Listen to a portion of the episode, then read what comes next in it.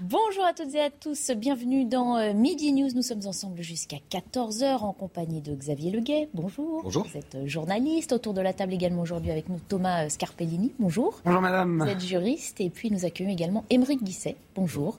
Secrétaire général adjoint du Cercle de réflexion Le Millénaire. On va débattre de tous ces thèmes d'actualité. Aujourd'hui, on a beau être le 5 août, l'actualité est plutôt chargée, vous allez le voir.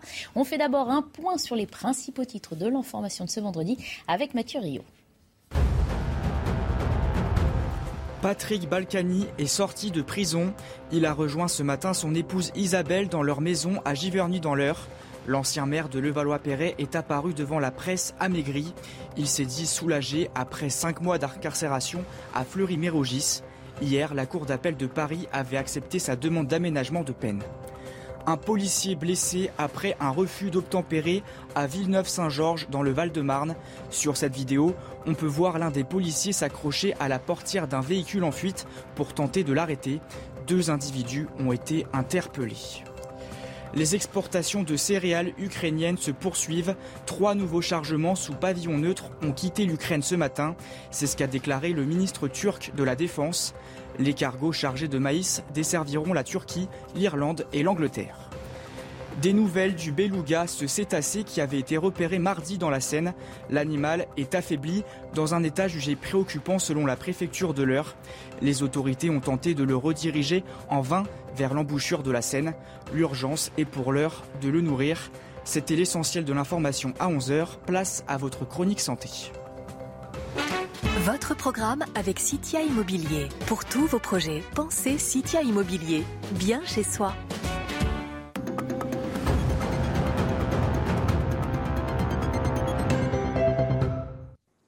Alors il s'agit de taches pigmentées sur le visage chez les femmes enceintes qui apparaissent après une exposition au soleil. Alors à quoi sont-elles dues ces taches? En fait, vous le savez, les ultraviolets vont provoquer la réaction de bronzage hein, que l'on connaît euh, en agissant comment? En agissant sur des cellules que l'on appelle les mélanocytes qui vont libérer un pigment que l'on appelle la mélanine et qui va venir comme ça libérer ce petit pigment sur toute la peau. C'est ce qui va donner la couleur de notre bronzage, par exemple. Hein. C'est une réaction de défense contre les rayonnements. Or, pendant la grossesse, les hormones féminines, les estrogènes et la progestérone vont favoriser l'activité de ces mélanocytes, de ces cellules qui produisent ce pigment foncé. Donc, on peut avoir pendant la grossesse des taches. Alors, je vous le dis tout de suite, hein, il n'y a aucun masque de grossesse qui ressemble à un autre masque de grossesse, ni sur la couleur, sur l'intensité de la couleur, ni sur euh, euh, l'étendue des taches. Généralement, on en a au niveau du front. Là, ça fait sur le visage comme des ailes de papillon, là, au niveau des pommettes. Ça touche quand même, c'est très fréquent, hein. ça touche 75% des femmes lors du dernier trimestre de la grossesse, entre le, le quatrième mois et le neuvième mois. Alors que faire pour s'en euh, protéger? Euh, Déjà, demandez à votre maman si elle a déjà eu, elle aussi, un masque de grossesse. On l'appelle aussi cloasma ou mélasma. Euh, demandez à votre maman si elle a souffert, enfin si elle a eu un masque de grossesse pendant sa grossesse, donc. Et puis surtout, protégez-vous, puisque ce sont les rayonnements solaires qui provoquent cette réaction. Donc, on met de la crème 50 et plus, on met des chapeaux à large bord, on porte des grosses lunettes de soleil afin de se protéger. Et s'il s'est quand même développé, malgré toutes ces précautions, ne vous inquiétez pas, généralement, ça disparaît dans les quelques mois qui suivent l'accouchement. Si au bout de six mois, ça n'a toujours pas disparu, allez consulter un dermatologue car il existe des solutions, soit des crèmes dépigmentantes à passer régulièrement, soit éventuellement un petit peeling. Et je suis désolée, je vais terminer sur une mauvaise nouvelle. Mais si à votre première grossesse, vous avez déjà développé un masque de grossesse, faites attention, car sur les suivantes, vous risquez aussi de développer un masque de grossesse. C'était votre programme avec Citia Immobilier. Pour tous vos projets, pensez Citia Immobilier. Bien chez soi. Voilà, il est 11h04, on entame euh, nos débats. Euh, on en a pas mal à proposer euh, justement à nos invités. Messieurs, on va vous faire réagir tout d'abord sur cette information de la matinée. Hein. Patrick Balkany qui est donc sorti de prison discrètement ce matin après cinq mois à Fleury-Mérogis pour fraude fiscale. L'ancien maire LR de Levallois-Perret a été donc libéré. C'est la Cour d'appel de Paris qui a accédé à sa demande d'aménagement de peine. Il a depuis rejoint sa résidence de Giverny dans l'Eure. On va retrouver justement notre journaliste Reda Emrabit. Bonjour euh, Reda, vous avez donc euh, pu entendre hein, la première réaction de Patrick Balkany, les commentaires de sa femme également. Effectivement, le couple Balkany qui réside ici à, Giverny, c'est le cas pour sa femme depuis euh, le mois de juin dernier, et donc Patrick Balkany qui a franchi les portes de ce moulin aux alentours euh, des 10 euh, heures du matin. Patrick Balkany qui, pour le rappel des faits, a donc été incarcéré pendant 5 mois de, depuis le mois de février dernier. Lui qui avait manqué à ses obligations lors de sa première libération conditionnelle, il est donc désormais libre et sans bracelet électronique. Là aussi, c'est une information importante. Patrick Bacani qui avait déjà demandé une nouvelle liberté conditionnelle au mois de mai dernier. Celle-ci lui avait été accordée par le tribunal d'Evry avant que le parquet d'Evry ne fasse appel de la décision estimant que euh, l'ancien maire de Levallois-Perret n'avait payé que 7 000 euros sur les 4 millions qu'il devait à l'administration fiscale. Il est donc libre depuis la décision euh, de la Cour d'appel de Paris qui a donc confirmé ce qui s'était passé en première instance. Je vous propose d'écouter Patrick Balkany concernant les conditions de sa détention. Écoutez, je me sens surtout soulagé. J'ai deux, trois choses à vous dire. La prison, c'est très dur. C'est très difficile. J'étais euh, isolé, seul. Pas, j'ai pas croisé un détenu pendant six mois. Ça, c'était très dur. C'est un enfer d'être là parce que ça hurle dans tous les sens, c'est très fatigant, on n'arrive pas à dormir parce que jusqu'à 2 heures du matin, ça hurle, ça tape. Euh, bon, voilà, je peux vous dire que pour, euh, pour un homme de, mon âge, pour n'importe quel... Euh, c'est difficile, voilà.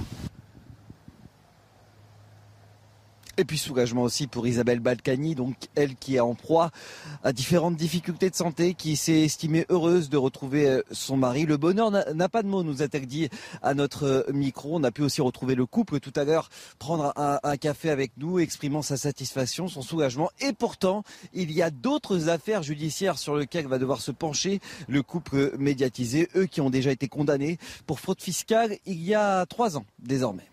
Merci beaucoup euh, Reda, merci également à Olivier euh, Gangloff euh, qui vous accompagne. Alors on a entendu, hein, on, a, on a déjà vu le nouveau visage aussi hein, d'un Patrick Balkany, cheveux longs, amaigri évidemment après six mois d'incarcération.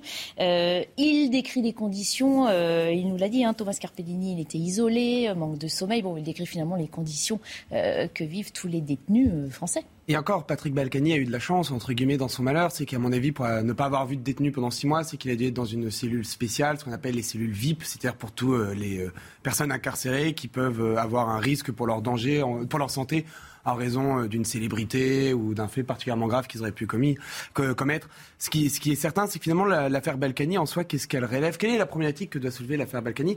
C'est la question de la cohérence des peines par rapport à la criminalité qu'on appelle la criminalité financière. Est-ce que finalement c'est bien cohérent de mettre en prison quelqu'un qui a détourné de l'argent, quelqu'un qui a commis un abus de bien social ou quelqu'un qui a fait de la corruption? Et là on arrive sur un problème de justice évident, de philosophie de la justice, c'est que l'opinion populaire réclame l'incarcération de ces personnes, mhm. parce que c'est une question de moralité. On veut que ces personnes soient des exemples, ils ont été des élus, des grands patrons, ils doivent être condamnés, ils doivent aller en, aller en prison, alors qu'ils n'ont pas commis ce qu'on appelle communément des crimes de sang ou de la grande délinquance la deuxième problème, le, ricochet de, cet avis, c'est est-ce que c'est bien cohérent? Est-ce que c'est utile? Est-ce que ça permet la réinsertion, c'est-à-dire tout ce qui euh, doit englober la décision judiciaire et la décision pénale Et ça, ça pose euh, question. Est-ce que dans le cas de Patrick Balkany, qui a un âge, je crois, très avancé, qui est une personnalité connue, est-ce qu'il va fuir à l'étranger? Est-ce que l'incarcération était vraiment motivée euh? les, magistrats ont, dans un premier temps, estimé que oui, avec un mandat de dépôt le, jour même du jugement. La Cour d'appel de Paris a décidé que non. l'aléa judiciaire. Et puis il y a eu des manquements surtout à ce que la justice lui avait euh, euh, préconisé. Euh, hier sur ce plateau, certains invités qui ne souhaitaient pas plus que ça commenter cette libération conditionnelle hein, qu'on connaissait et mettaient toutefois, toutefois un souhait que Patrick Balkany reste discret, hein, que le tumulte médiatique auquel le couple hein, nous avait habitués prenne fin. On y est là avec ces déclarations ce matin, selon vous, David Leguet?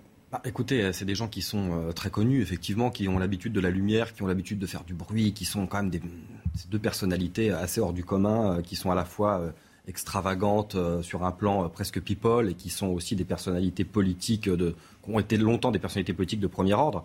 Et euh, Maître Scarpellini a raison, c'est une, analyse très juste de, voir que la question de l'exemplarité justement des élus, surtout quand ça a été des élus de premier plan comme eux, c'est quelque chose auquel les gens sont attachés, mais il y a la théorie et puis il y a la réalité. C'est-à-dire que la réalité aujourd'hui, c'est un pays qui est quand même gangréné par la délinquance et la criminalité violente, c'est un pays qui manque de places de prison, c'est un pays où on relâche des multirécidivistes, des criminels sexuels, des gens violents. Et effectivement, c'est toujours surprenant de voir que quelqu'un qui ne représente pas du tout un danger pour la société se retrouve privé de liberté, euh, à titre d'exemple, on va dire, alors que des gens qui sont potentiellement dangereux qui peuvent commettre des agressions ou des crimes sexuels, là, pour le coup, sont, dehors. Donc, euh, effectivement, la libération de Patrick Balkany au regard de ces, de ces éléments-là est quelque chose de compréhensible et logique. Guisset, il ne faut sans doute, il ne, il ne faut cependant pas euh, délivrer le message, comme le rappelait euh, tout à l'heure Thomas Carpellini, qu'on puisse frauder le fisc impunément toute sa vie. Oui, bien entendu, les, les, élus ont un devoir d'exemplarité. et s'ils enfreignent la loi, ils doivent payer leur dette à la société. Dans le cas d'espèce, il y a une question est-ce que la prison était nécessaire? Est-ce que euh, le but de la prison, pour le rappeler, c'est quand même de mettre hors d'état de nuire des individus qui sont des dangers pour la société? Est-ce que dans son état de santé, Patrick Balkany représentait une menace et était en état de recommettre des méfaits? Vraisemblablement non. Et c'est a priori ce que le, ce que le, ce que les, ce que le juge a, a, décidé également, puisqu'il est remis en liberté et, et, bénéficie d'un allègement de peine, enfin d'un aménagement de peine euh, en raison de son état de santé. Donc euh, plutôt, c'est plutôt cohérent. On rappelle en, plus qu'il est visé par d'autres enquêtes. Hein. Il n'y a pas que la fraude fiscale, donc le feuilleton euh, n'est peut-être pas terminé. On en vient à présent à la sécheresse qui touche tout le territoire français. La sécheresse la plus grave jamais enregistrée dans notre pays. Le phénomène fait craindre de plus en plus de pénuries d'eau potable pour les particuliers. Il inquiète aussi fortement les agriculteurs. Elisabeth Borne a activé une cellule interministérielle de crise. Qu'est-ce que cela signifie? On y reviendra euh, dans quelques instants. D'abord, regardez la carte. Hein. le constat euh, est implacable. 26 départements sont en euh, vigilance orange sécheresse et elle touche, donc vous le voyez, de nombreuses communes, de nombreux villages. On est en direct avec René Hugo, maire de la commune de Seyan. Merci beaucoup de faire partie de nos invités. Bonjour à vous. Quelle est la situation dans votre commune? Eh bien, c'est ma commune, mais c'est aussi euh, la communauté de communes que je préside qui est concernée, euh, puisque chez nous, nous avons les premiers signes inquiétants et depuis avril, nous ravitaillons un quartier de la commune avec des camions citernes. Euh, ça prouve bien qu'il y a un manque d'eau patent. Et aujourd'hui, eh bien, l'inquiétude a gagné tout le territoire, puisque la source principale qui alimente les neuf communes de, de la communauté concernée, et elle baisse tous les jours. Ça veut dire qu'il faut donc une intervention humaine hein, pour venir pallier un manque d'eau euh, naturelle dans, nos, dans, nos, rivières. C'est ce que nous avons pu faire euh, dans la mesure où la source principale était suffisante pour euh, pallier le manque d'eau chez nous. Mais c'est la crainte, c'est que les débits de la source soient insuffisants pour assurer une distribution correcte aux habitants. Et la commune, c'est 5000 habitants en ce moment. La communauté de communes, c'est 60 000 habitants. Euh, comment assurer une distribution euh, correcte à tous ces habitants, dont des, touristes, dont des résidents secondaires, pour euh, vivre dans de bonnes conditions quand même des conditions euh, décentes. Et puisqu'on le rappelle, effectivement, hein, euh, se trouve dans le Var, évidemment, un département hautement fréquenté en, cette saison. Euh, comment réagissent ces habitants, justement? Avez-vous procédé à des, coupures, peut-être? Dans nous, nous avons donc un quartier qui a été impacté depuis Noël. Il y avait déjà des signes d'inquiétude. Et puis, les choses se sont aggravées. Comme je l'ai dit, en avril, il fallait faire face. Mais euh, maintenant, euh, je pense qu'ils ont compris la problématique. Et puis, vous venez de le signaler, euh, c'est la France entière, c'est même l'Europe. Enfin, il y a un changement climatique qui est certainement confirmé jusqu'à maintenant, on en parlait depuis des années. Hein, on disait, mais c'est quoi le changement climatique? Et tout d'un coup, on se retrouve avec une sécheresse, avec une absence de pluie, parce qu'il faut savoir que depuis un an, pratiquement dans notre région, nous n'avons pas d'eau. Et c'est pas les quelques petites pluies qui arrivent qui peuvent alimenter la nappe phréatique. Donc la nappe phréatique s'épuise et nous attendons toujours, et en vain, cette, cette eau euh, qui est absolument indispensable pour régénérer la nappe. Et sans, ça, eh bien, les, sources vont s'épuiser et nous n'aurons plus d'eau, voilà, plus ou plus suffisamment pour faire face aux besoins d'une population. Oui, hein, c'est en Corse hein, notamment que les autorités ont alerté en disant sur, si nous continuons sur ce train de vie, eh bien dans 25 jours, il n'y aura plus d'eau euh, sur l'île. D'autres communes, dès le printemps, euh, avaient fait euh, des réserves de, bouteilles d'eau minérale pour subvenir aux besoins de la population. je reviens ça, sur... ça c'est une formule, si vous permettez. donc l'organisation fait que si nous avions des coupures d'eau, donc dans la mesure où les débits sont insuffisants, les réservoirs se vident, nous serons obligés de distribuer des bouteilles d'eau, comme vous le dites, à tous les habitants. Et là, ça, imaginez ce que ça peut être pour une population relativement importante. C'est un budget euh, inaccessible pour une commune comme Seyon? nous, nous efforçons, c'est un budget énorme. Déjà, même l'approvisionnement que nous assurons pour Seyan, c'est la communauté de communes qui, puisqu'elle a la compétence et elle gère pour euh, les communes euh, donc ce, ce service. Mais euh, si on devait l'étendre euh, plus largement, ça serait énorme, énorme, Je vais faire réagir nos, invités en plateau. Restez connectés avec nous, évidemment, et vous faites signe à la régie si vous voulez intervenir euh, dans nos débats. C'est plus difficile quand on est à distance, mais on vous donnera bien évidemment la parole. C'est vrai qu'on arrive là à une situation jamais vue qui inquiète. Il y a la population, il y a aussi l'agriculture qui souffre énormément. Messieurs, réaction, C'est finalement la concrétisation du réchauffement climatique. Le réchauffement climatique, c'est deux phénomènes. C'est une élévation de la température moyenne, les fameux 1,5%, mhm. et une augmentation des euh, phénomènes extrêmes, dont les sécheresses.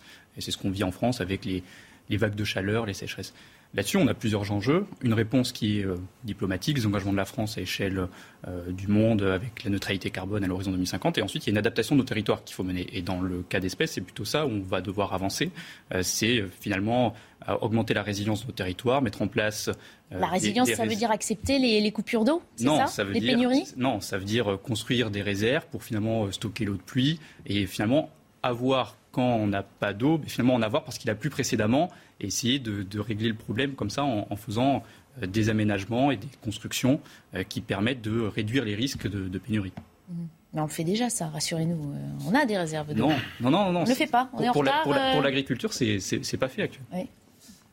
La réalité rattrape la fiction. On est de retour dans Manon des Sources, ou Jean de, la, Jean de Florette, de Pagnol, vous savez, ces petits villages du Sud frappé euh, de plein fouet par le manque d'eau. Bah, on est en train de vivre ça euh, dans la France de 2022. Vous avez entièrement raison, c'est les premiers impacts du réchauffement climatique. On est dedans des sécheresses qui sont plus longues, qui touchent plus de territoires. Par exemple, c'est l'île d'Ars, vous savez, dans le Morbihan, où il fait toujours euh, la Bretagne, où il est connu pour la pluie, et également frappé de pénurie. Ce qui va être extrêmement intéressant va, avoir, va être les mesures coercitives, qui vont être obligatoires à un moment. J'ai cru entendre que certaines municipalités littorales, du littoral proposaient de restreindre, voire d'interdire les douches euh, vous savez, cette petite douche qu'il y a euh, au pourtour de, des plages pour pouvoir se rincer. Bon, bah, on connaissait euh, l'amour à la plage. Maintenant, est-ce que ça va être la douche à la plage? Ça va être intéressant de voir quel est le degré de coercition que vont prendre les municipalités, les régions, l'État. Est-ce qu'ils vont imposer des quotas? Est-ce qu'ils vont imposer des, tranches horaires pour utiliser de l'eau, pas l'eau? Est-ce qu'ils vont interdire l'arrosage des gazons sur tout le territoire? À suivre au prochain épisode. On va poser la question justement à, Monsieur le maire. Euh, Monsieur le maire, envisagez-vous euh, des contrôles et peut-être euh, des représailles? Je dois dire bon, que nous avons dû nous caler sur le modèle préfectoral, puisque les préfets ont pris des, mesures, évidemment, de restriction d'eau. Mais nous, nous avons servi un peu de laboratoire à pour la communauté de communes, en ce sens que, confrontés à ce manque d'eau, nous avons anticipé avec la régie et nous avons rationné, nous avons estimé qu'il fallait donner pour la, partie la plus difficile à desservir 150 litres par jour et par personne. C'est un arrêté qui le prévoit, un arrêté municipal. Et euh, les gens s'y sont bien conformés. Et dans la mesure où, ils ont réduit leur consommation euh, considérablement, eh bien, euh, l'apport d'eau par camion-citerne a suffi. Et aujourd'hui encore, je suis très satisfait que nous puissions continuer à assurer une distribution correcte aux habitants. Et ça, je crois que c'est la preuve qu'ils ont bien compris, ils assument avec responsabilité, avec solidarité leur, euh, rôle d'usager de l'eau. Ça, c'est vraiment très important. Et cette euh, formule-là a été étendue en accord avec tous mes collègues du territoire à l'unanimité, nous avons adopté une mesure pour le secteur alimenté par la source principale qui s'appelle la Siagnole. Eh nous avons adopté la mesure qui consiste à dire 200 litres par jour et par personne. C'était une formule peut-être plus large, mais euh, il s'avère peut-être que demain, dans la mesure la, la, source, cette source est en train de baisser beaucoup, nous pourrons passer à 150 ou de deux pourront passer. Si nous voulons éviter les coupures qui risqueraient de perturber gravement, comme nous l'avons évoqué, le, tout le fonctionnement du service coupures et sanctions éventuelles Vous n'avez pas répondu à ma Alors, question. Les sanctions, moi, en ce qui me concerne, nous avons eu des, des, récalcitrants, parce que ça arrive toujours, des gens qui ne supportent pas qu'on intervienne et qu'on leur impose des choses parce que nous avons euh, installé des réducteurs, des réducteurs d'eau, euh, de débit, et euh, il y a eu même des, gens qui s'y sont opposés. nous en avons eu deux, donc deux verbalisations. C'est prévu dans l'arrêté municipal qui est pris par le. Je l'avais pris, mais tous les maires l'ont adopté aussi. Et c'est 1500 euros de, de pénalité. Voilà. Et donc, euh, ça, prouve que nous, voulons agir, mais c'est surtout dans l'intérêt collectif. On veut se prémunir de, de, de complications, et c'est à eux à jouer le jeu. C'est pas, euh, je dirais, c'est indispensable. La, question est très sérieuse parce qu'il ne faudrait pas que quelques perturbateurs entraînent une perturbation générale. Bien sûr, on l'entend bien Xavier euh, Le Guet euh, en plateau, c'est vrai qu'il faut en venir à des, contrôles et des, amendes finalement, euh, alors que là il s'agit de bon sens et de responsabilisation de l'ensemble de la population. Bah, disons qu'effectivement sur le plan du discours, moi j'aimerais bien qu'on cesse un petit peu d'être toujours dans la menace permanente, dans la, dans, dans, la coercition permanente, voilà on va vous sanctionner, il ne faut pas toucher à ça, et dans l'alarmisme permanent aussi, c'est-à-dire qu'on n'arrête pas depuis quelques temps de parler d'éventuelles coupures d'électricité, coupures d'eau, etc. Il y a des choses qu'on ne dit pas en revanche. Par exemple, des journalistes d'investigation ont démontré qu'on perdait 1000 milliards de litres d'eau par an, c'est-à-dire 20% de la consommation d'eau potable annuelle de la, France parce qu'on n'entretient pas les tuyaux, parce qu'on entretient mal les réseaux d'eau. Non, mais c'est sérieux, c'est-à-dire que les fuites font perdre 1000 milliards de, de litres d'eau. Donc ce serait pas mal déjà de réparer un petit peu ça avant de commencer à faire peser la responsabilité, encore une fois, sur les gens, sur le, petit villageois qui va vouloir arroser son potager. Et l'autre chose aussi, c'est qu'on voit dans certains quartiers,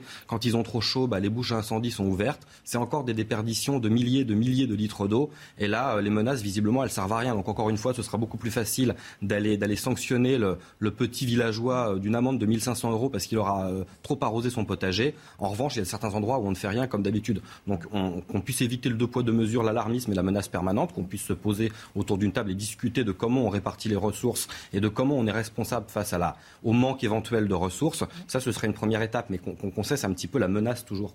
Alors, euh, l'alarmisme, il vient aussi de cette activation hein, par Matignon hein, d'une cellule interministérielle.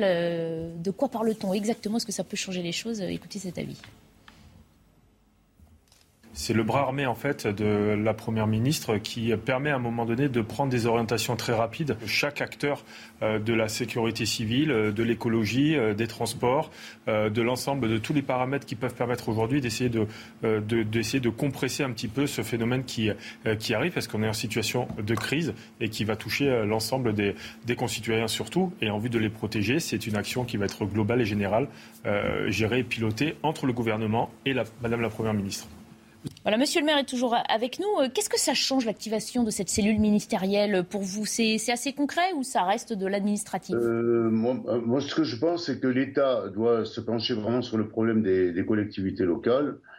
si les réseaux sont défectueux, c'est que la plupart du temps, les communes n'ont pas forcément les moyens financiers et il y a les agences de l'eau qui existent qui devrait pouvoir intervenir plus largement. Elle subventionne les projets.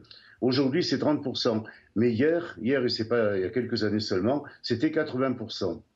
Alors, quand on est une commune rurale pauvre, euh, il faut qu'elle puisse euh, avoir les moyens financiers d'entretenir les réseaux. Et là, il y a une politique à, définir, une nouvelle politique. Parce que c'est toujours les communes qui trinquent, c'est nous qui sommes en première ligne, qui, avons les, les, donc les habitants euh, privés d'eau, que nous privons d'eau parce que nous n'avons pas les moyens d'assurer une bonne gestion, une bonne distribution d'eau. Mhm. Alors, si les communes retrouvent une certaine autonomie financière, elles pourront réaliser les travaux qui correspondent. Mhm. Thomas Carpeni, c'est vrai qu'on en revient dans un, échange de responsabilités. Vous savez, on n'attrape pas un hippopotame avec un hameçon. Hein. Le gouvernement peut créer autant de, cellules intergouvernementales, de conseils, de colloques, qui peuvent disserter. Euh, tout ça, c'est de la belle littérature. Hein. Mais que nous dit ce maire? Il a entièrement raison. Les territoires ou les solutions, les territoires connaissent leurs territoires. Les territoires savent les points d'eau, savent les points de sécheresse, savent quels sont les acteurs économiques, agricoles, industriels qui ont besoin en priorité d'avoir de l'eau. Donc euh, oui, évidemment que sur le papier, c'est une très bonne idée de faire une sorte de conseil de guerre écologique euh, acté euh, principalement sur la sécheresse. Peut-être qu'ils auront quelques effets phares, qu'ils lâcheront quelques millions et que tout le monde sera content à la fin de cette crise. Il demeure qu'il est peut-être temps de se poser la question de la décentralisation de cette prise de décision, de la chaîne de commandement, donner aux moyens aux maires, aux intercommunalités, aux préfets de pouvoir agir directement, rapidement, de manière extrêmement centrée. Et ce sera peut-être un petit peu plus rapide qu'à chaque fois.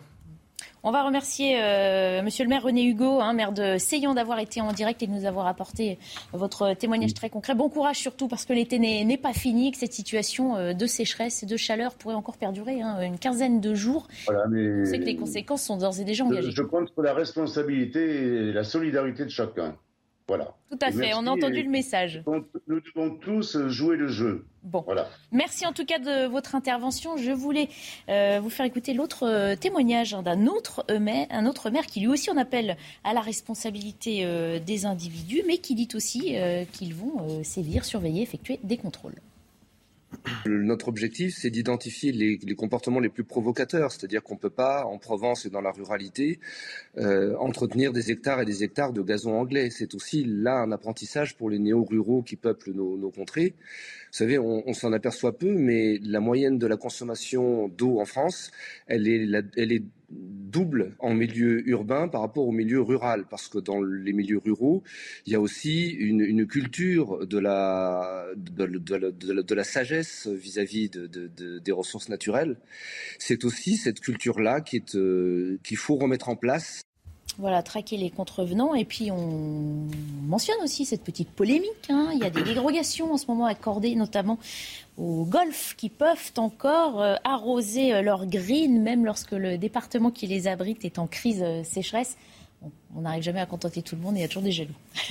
Xavier Leguet, peut-être un, un, mot sur ce que disaient euh, les maires. Euh. Oui, non, mais les maires, euh, voilà, encore une fois, le, maire de, de C'est vrai ce que dit Thomas Carpellini, ce sont eux qui sont confrontés à la colère et à qui on ne donne pas les moyens. Mais justement, mais à qui on ne donne pas les moyens, mais il faudrait quand même qu'ils ils se battent contre le, enfin, pour avoir les moyens et qui, contestent peut-être un petit peu l'inaction du gouvernement plutôt que de s'en prendre forcément là où c'est plus facile aux administrés qui ont un peu trop de gazon anglais ou autre. C'est-à-dire que voilà, il, faut quand même que les, le, gouvernement fait de la communication et met en place un comité théodule, un énième, pour faire semblant de faire quelque chose et pendant ce temps-là ne donne pas les moyens au territoire d'assurer les, capacités en eau et surtout d'assurer l'entretien du réseau. Mhm. Bon. Il faut muscler tout ça un petit peu. Hein. Encore un secteur dans lequel la France est un petit peu en retard, ou en tout cas pas à la hauteur de ce qui se passe. Ben, la difficulté pour les communes, c'est que ça arrive en été, en période estivale, et en fait, on a des communes, des, collectivités qui sont mal dimensionnées par rapport, on sait, par rapport aux populations. En été, il fait chaud et il fait plus sec. Hein. C'est vrai que. Voilà, donc c'est. comme si on pouvait pas le prévoir. Exactement. Donc il faut une coordination qui soit plus large, puisque finalement les une mairie euh, qui est dimensionnée pour 500 euh, mm. habitants euh, le long de l'année et, ben, elle rencontre des difficultés en été quand le chiffre de population est multiplié par 10 avec les, vacances, les touristes et, le soleil. Allez, on se quitte quelques minutes et puis on prend nos débats d'actualité. À tout de suite. 11h30, bienvenue si vous nous rejoignez. On, on poursuit nos débats dans un instant, mais on fait d'abord le point sur l'actualité avec Mathieu Rio. Deux incendies encore actifs dans les Alpes de Haute-Provence. Ce matin, les pompiers luttent toujours contre les reprises de feu survenues hier soir. Près de Niozel, les flammes ont parcouru 250 hectares. 200 pompiers sont mobilisés.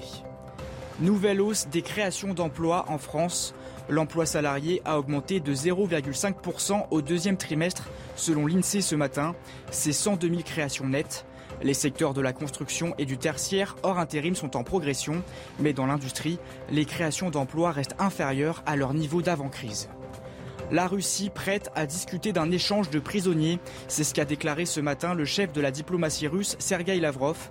Washington avait demandé à Moscou de libérer immédiatement la basketteuse américaine Britney Greener, Elle a été condamnée hier à 9 ans de prison pour trafic de drogue. On revient à présent sur euh, l'expulsion annoncée de l'imam euh, Hassan Iqiyoussen. La procédure a été validée par la Commission européenne des droits de l'homme. Reste à la justice française à se prononcer sur euh, cette demande de Gérald Darmanin. L'imam Iqiyoussen, vous le savez, est accusé par les autorités françaises d'avoir lancé des appels à la haine et à la violence visant notamment la communauté juive. Précision d'Alexis Vallée. La liste des accusations est longue contre Hassan Iqiyoussen, en particulier des propos séparatistes et discriminatoires. Rejette le mariage civil au seul profit, je cite, du mariage religieux.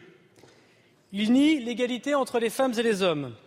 Il qualifie de, je cite, pseudo-attentats les attentats commis en France depuis 2015. Gérald Darmanin a pris un arrêté d'expulsion, lui retirant son titre de séjour, ainsi qu'un second arrêté fixant le Maroc comme pays de destination. Surnommé le prêcheur des banlieues, le prédicateur du Nord est accusé d'avoir lancé des appels à la haine et à la violence, visant notamment la communauté juive. Les rabbins, les religieux, les curés exploitent les petites gens en leur prenant du fric. Bon, bref, qualifiant les attentats euh, du Bataclan de pseudo-attentats. Donc ce monsieur n'a rien à faire sur le sol national. Saisi par Hassan Iqiyoussen, la Cour européenne des droits de l'homme a rejeté sa demande et confirme la décision du ministre de l'Intérieur. La mesure d'expulsion doit à présent être examinée devant le tribunal administratif de Paris sa dernière chance de voir sa sanction annulée. Thomas Carpellini, est-il envisageable que la justice française euh, s'oppose à cette expulsion une fois que euh, la Commission européenne des droits de l'homme euh, la valide? Bien sûr. Évidemment, les juges sont souverains, ils peuvent décider de motiver selon leurs éléments de droit. Après tout, on n'a pas accès à l'intégralité du dossier judiciaire de cette affaire, donc il peut très bien y avoir un revirement de position.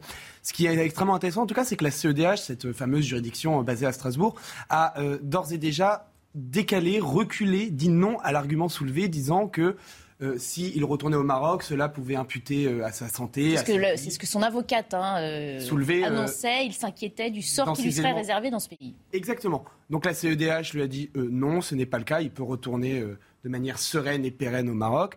En fait, ce que, que soulève cette problématique, elle soulève finalement un vide juridique qui existe actuellement en France. C'est au nom de quoi on peut renvoyer une personne euh, sur notre territoire, dans un territoire étranger.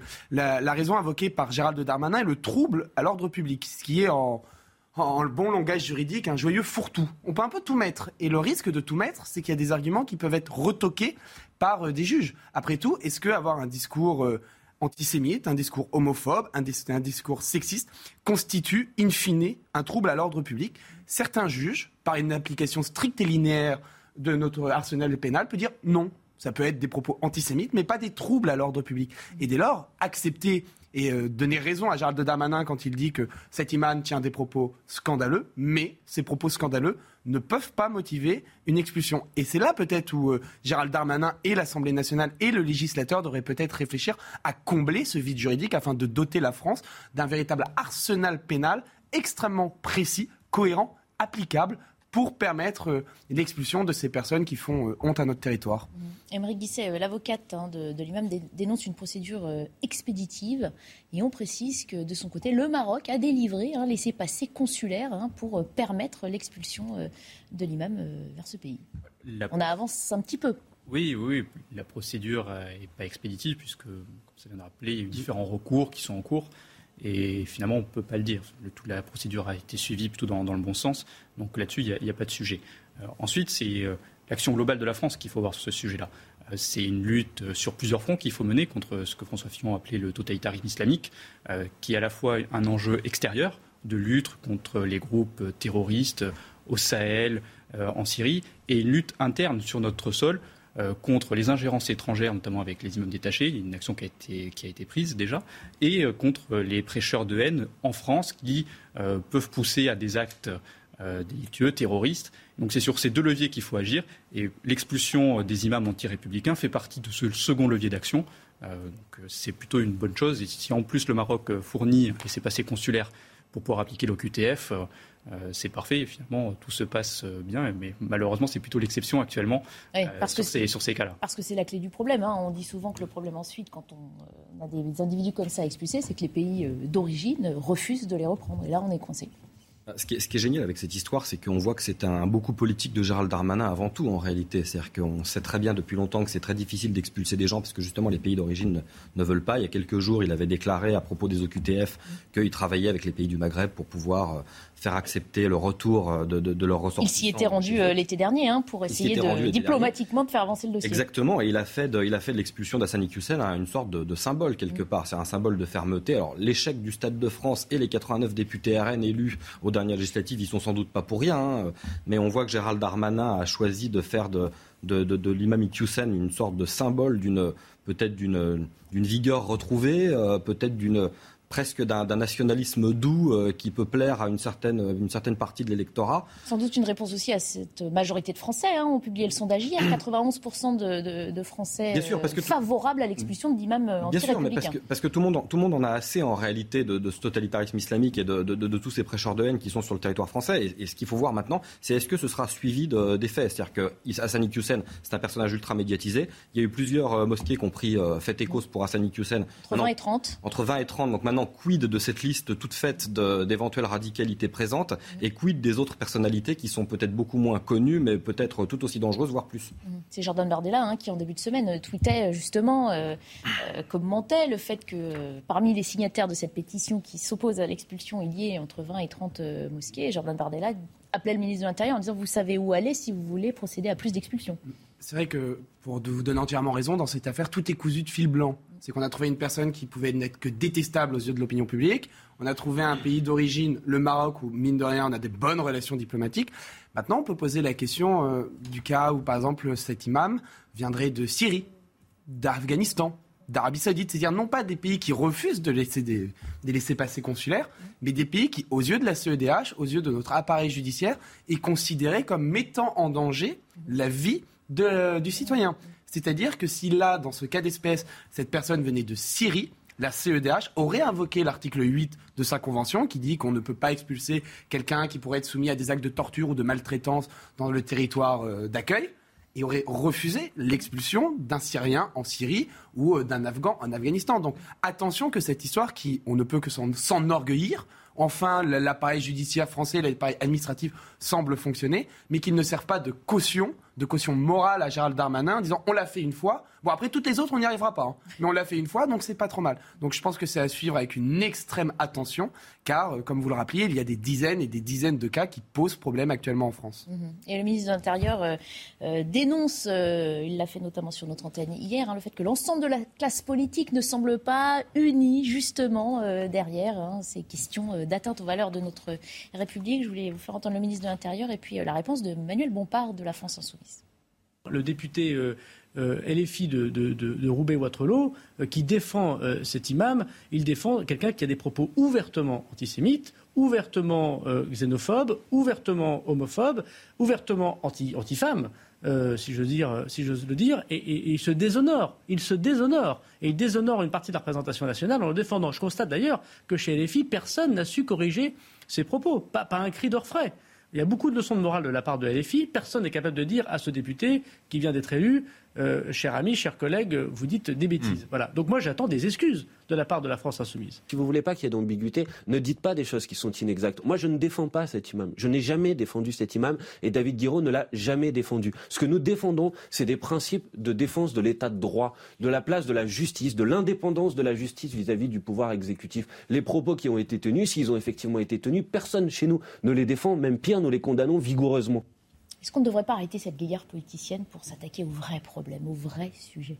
bah, c'est à la France insoumise qu'il faut demander ça, puisque c'est eux euh, qui passent leur temps à s'indigner pour tout et n'importe quoi, qui passent leur temps à défendre l'indéfendable en jurant au grand Dieu qu'ils n'ont pas défendu l'indéfendable tout en défendant l'indéfendable, et en donnant du coup des billes au gouvernement, en permettant à Gérald Darmanin de briller, de dire regardez, je suis un républicain ferme, et en face on a des anti-républicains qui veulent pas régler les problèmes, ce qui n'est pas tout à fait faux d'ailleurs hein, dans le cas présent.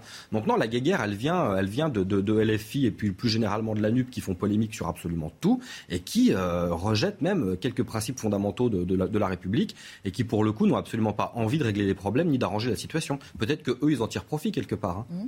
politiquement. c'est pour ça qu'on les, accuse de, complaisance ou d'ambiguïté, pour dire le moins. c'est pour, pour, pour, réagir. On a deux stratégies électorales qui se font face, qui sont diamétralement opposées, en fait, entre la France insoumise et Gérald Darmanin. Gérald Darmanin incarne plutôt l'aile droite de la majorité et a senti que pour 2027, si c'est ses ambitions, il a encore pas encore prononcé dessus, mais on peut imaginer, vu ses propos, qu'il y a une ambition pour 2027, plutôt d'aller chercher l'électorat qui se trouve à sa droite, euh, et donc de porter ces thèmes sécuritaires en tant que ministre de l'Intérieur de manière très forte, très volontariste. Euh, et de faire beaucoup de communication dessus. À l'inverse, euh, du côté de la France insoumise, on a un électorat qui est assez dépendant des populations immigrées. Et il y a une volonté, en tout cas, il y a une stratégie, et je pense que c'est plutôt la mauvaise, qu'en défendant des personnes qui ici sont des imams radicalisés, qui tiennent des propos inacceptables, on va finalement se mettre dans la poche une partie de l'électorat. Mhm. Euh, bon, c'est une stratégie qui. Ça semble payant, ça, comme stratégie Ça paraît. Euh, bah, ça, peu ça m'étonne beaucoup parce que ce que la France Insoumise sous-entend, euh, c'est que finalement tous les musulmans euh, défendraient et seraient favorables à cet imam, ce qui n'est absolument pas le cas. Et l'immense majorité des musulmans euh, condamnent des actes et des, propos qui sont anti-républicains. Donc déjà sur le fond, je pense qu'ils se trompent en termes de stratégie. Et ensuite, c'est la mise en place de la stratégie Terra Nova de 2012, qui est finalement de faire une grande coalition entre les forces progressistes des centres-villes plutôt jeunes et des populations immigrées et, des banlieues. Et c'est finalement cette coalition électorale qui, essaye, de mettre en œuvre la LFI et, de manière très, très, euh, très condamnable finalement dans l'attitude. Euh, puisque ça les, ça les, pousse à, soutenir des individus qui ne sont pas, qui sont, pas euh, Si on regarde ne serait-ce que les, cinq derniers jours. Hein. C'est ça. vous savez, Bossuet aurait dit de la France insoumise qu'on rit de ceux qui pleurent, qu'on rit de ceux qui pleurent les effets dont ils chérissent les causes. La, la, France insoumise, à mon avis, voulait avoir fait une stratégie. Ils ont fait qu'un coup. Je pense qu'ils étaient convaincus que bah oui, l'expulsion d'un imam allait être retoquée par la CEDH, allait être probablement retoquée par la cour administrative, par le tribunal administratif, pardon, qu'ils auraient pu ainsi se jeter dessus comme la misère sur le bac clergé breton pour expliquer en quoi Gérald Darmanin est un méchant fasciste qui expulse à tour de bras. Pour l'instant, euh, les juridictions ont donné raison à Gérald Darmanin et donnent tort à la France insoumise. Et vous avez entièrement raison. La France insoumise est dans une stratégie de conquête, de séduction d'une certaine forme d'électorat qui, à mon sens, ne va pas marcher parce qu'à un moment, vous avez entièrement raison. Vous avez entièrement raison. Les musulmans, dans leur plus grande majorité condamne et le plus fermement du monde ces propos, parce qu'après tout, les musulmans sont comme les catholiques, comme des juifs, des citoyens normaux. C'est-à-dire qu'à partir du moment où un citoyen entend ce genre de propos, qu'il soit musulman, catho ou juif, il les condamnera de la même manière. Et dès lors, la, la France insoumise semble surfer, notamment à cause d'une petite partie, mais extrêmement active de son parti, les indigénistes. Vous savez, toute cette frange de la gauche, de la gauche, de cette extrême gauche, qui pousse justement à mettre finalement, à faire tomber de boucles blondes une sorte de voile sur ces problématiques. il ne faut pas stigmatiser, il ne faut pas faire d'amalgame, il ne faut pas mettre tout le monde dans le même panier, il ne faut surtout pas se montrer euh, puissant avec les forts et au contraire être très faible avec les faibles. Donc euh, oui, je pense que cette stratégie sera, à mon sens, pas payante et je pense que les résultats de la NUPES à la, à la précédente législative le montrent. Car n'oublions pas que c'est un échec pour la NUPES au point de vue des députés. Euh. Donc une stratégie qui ne semble pas porter ses fruits à l'heure actuelle. Je vous le disais, euh, Gérald Darmanin était euh, l'invité de l'interview politique hein, hier sur notre antenne. Il est revenu après ces euh, questions d'actualité sur l'expulsion, sur l'immigration en général, revenu aussi sur la problématique du crack à Paris, notamment dans le nord-est de la capitale. Le ministre de l'Intérieur a dit entendre le désarroi des habitants et assure qu'un dialogue est engagé avec la mairie de Paris pour éradiquer le problème. Écoutez.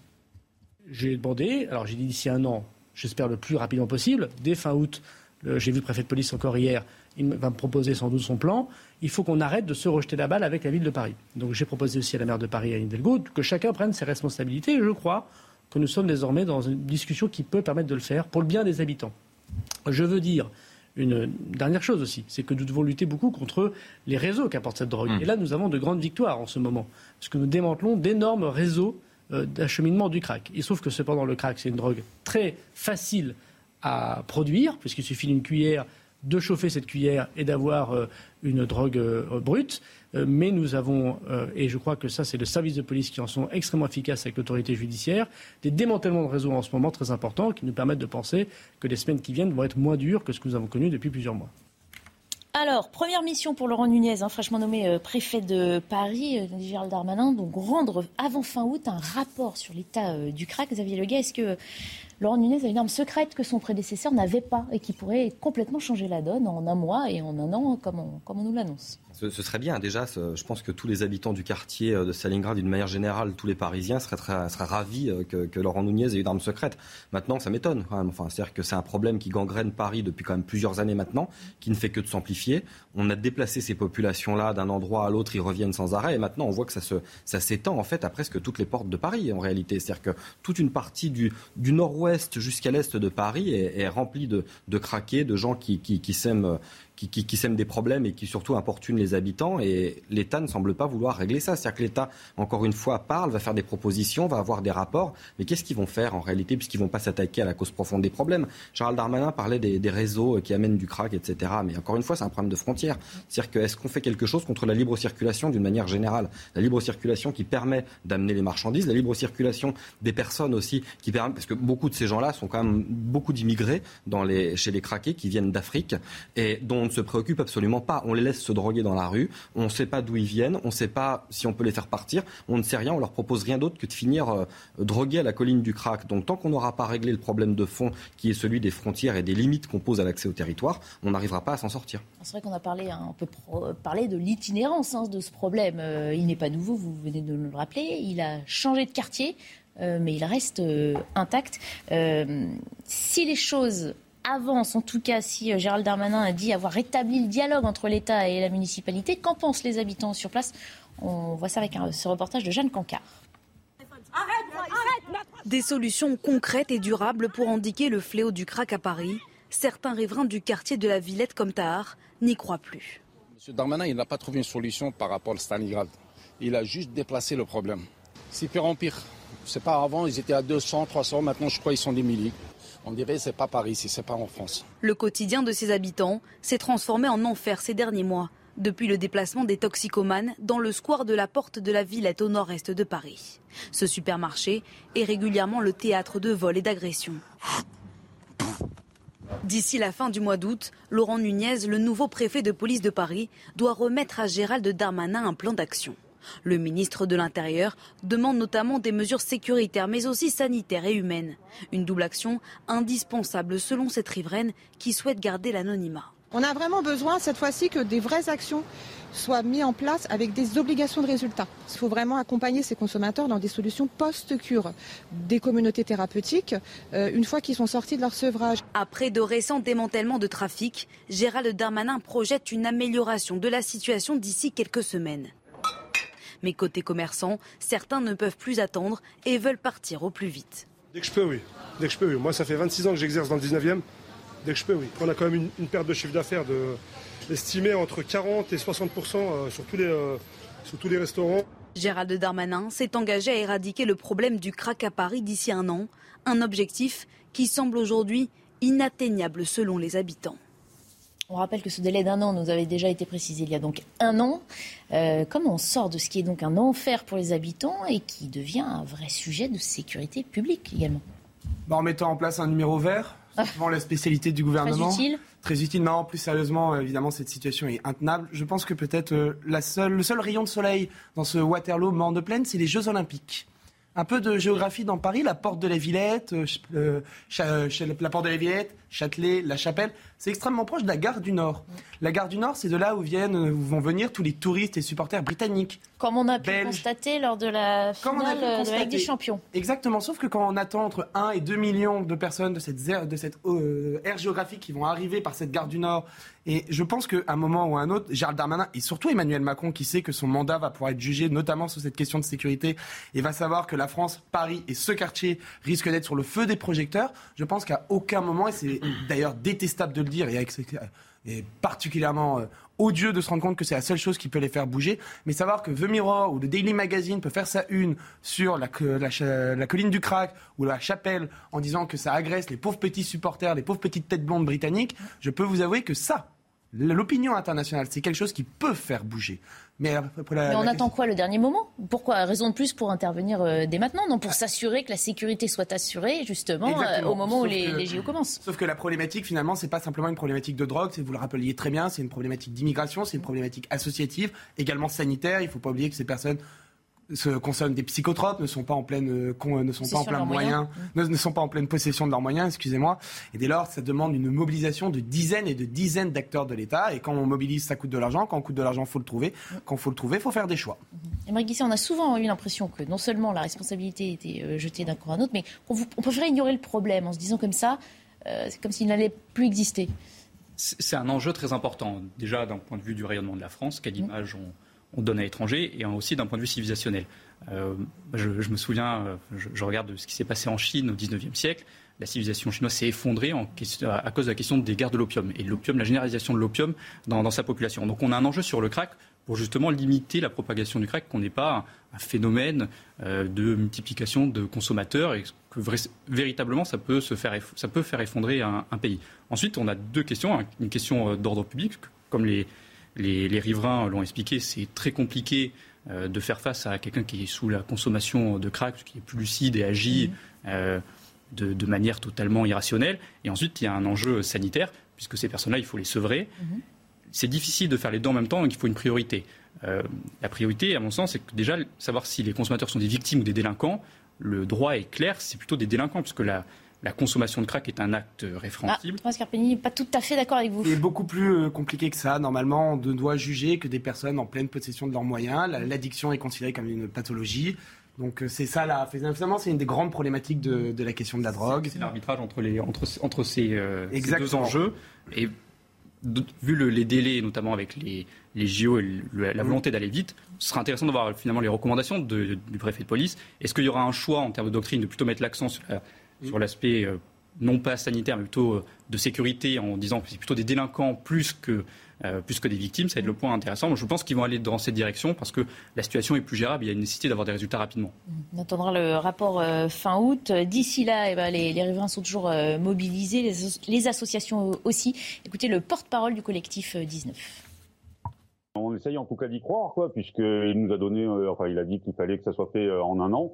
Et donc, comme il est ministre de l'Intérieur, ben on y croit. Donc, on va voir en fait ce qu'il met en place comme comme mesure. Le problème, c'est qu'il y a à peu près 1500 euh, personnes quoi qui gravitent autour du square Forceval, quoi, porte de la Villette, et elles se déplacent régulièrement de Stalingrad jusqu'au jusqu'au square de la Villette, générant vraiment des nuisances partout, sur toute l'avenue de Flandre, sur euh, un périmètre qui est très large. Et comme la doctrine unique de la mairie de Paris, c'est de les accompagner dans leur consommation et de leur fournir des hébergements euh, sans, sans, vraiment avoir de, de, contrepartie, eh bien, ça ne peut que augmenter. Est-ce que le bon sens, ce ne serait pas effectivement de déplacer ces populations, mais pas dans un autre quartier, dans un centre de soins? Pourquoi?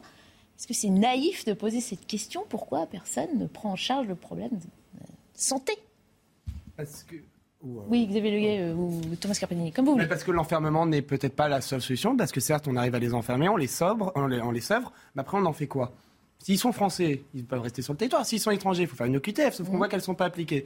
Donc, on ne veut pas s'attaquer au problème parce qu'il est trop long, parce qu'il est trop compliqué? Parce que je pense que c'est un nœud gordien et qu'on sait que cette population est en plus une population extrêmement à risque, qu'elle est violente, qu'elle peut faire, euh, qu'elle peut mettre à sac un quartier entier. Parce qu'il ne faut pas se leurrer. Si là, ils agissent euh, la nuit, on voit toutes ces vidéos de nuit, mm. ça arrive de plus en plus le jour, car étonnamment, ces gens n'ont pas de CDI, mm. ils n'ont pas de logement, ils font pas les 3-8, et l'après-midi, ils vont pas chanter un cantique à la Sainte Vierge. Donc à un moment, il va y avoir une problématique globale à avoir et je ne suis pas convaincu que l'enfermement soit la solution. Non, bah je, je, je valide tout à fait cette, euh, ces propos parce que c'est coûteux déjà. Premièrement, ça va coûter énormément d'argent euh, d'avoir une vraie politique globale pour régler ce problème. Et puis, ça va aussi euh, créer encore beaucoup de débats politiques parce qu'on va voir toute une partie de la gauche et de l'extrême gauche qui va s'engouffrer dans, dans la brèche. Et pendant des semaines et des semaines, on aura le droit à des grands discours sur l'inhumanité des moyens déployés pour régler le problème au détriment des habitants dont on se fiche complètement. Donc peut-être qu'en même temps, personne n'a envie de rentrer dans cette logique-là et cherche à mettre la poussière sous le tapis plutôt qu'à régler une bonne fois pour tout le problème.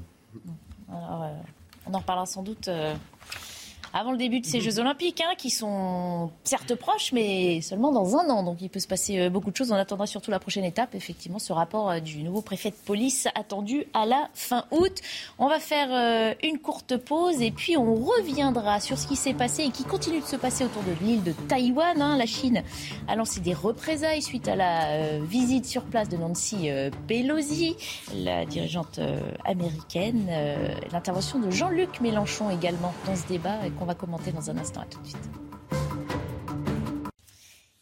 Il est bientôt midi. Nous sommes toujours en compagnie de Xavier Leguet, Thomas Carpellini et Émeric Guisset pour euh, débattre euh, de ce qui a attiré, euh, ce qui a retenu notre attention évidemment dans l'actualité, les principaux titres de l'actualité. On va les voir maintenant en une petite, non pas en une petite minute, justement en cinq bonnes minutes, grâce à vous, Mathieu Rio. Bonjour Mathieu. Bonjour Barbara. Bonjour à tous. À la une ce midi, Patrick Balkany est sorti de prison.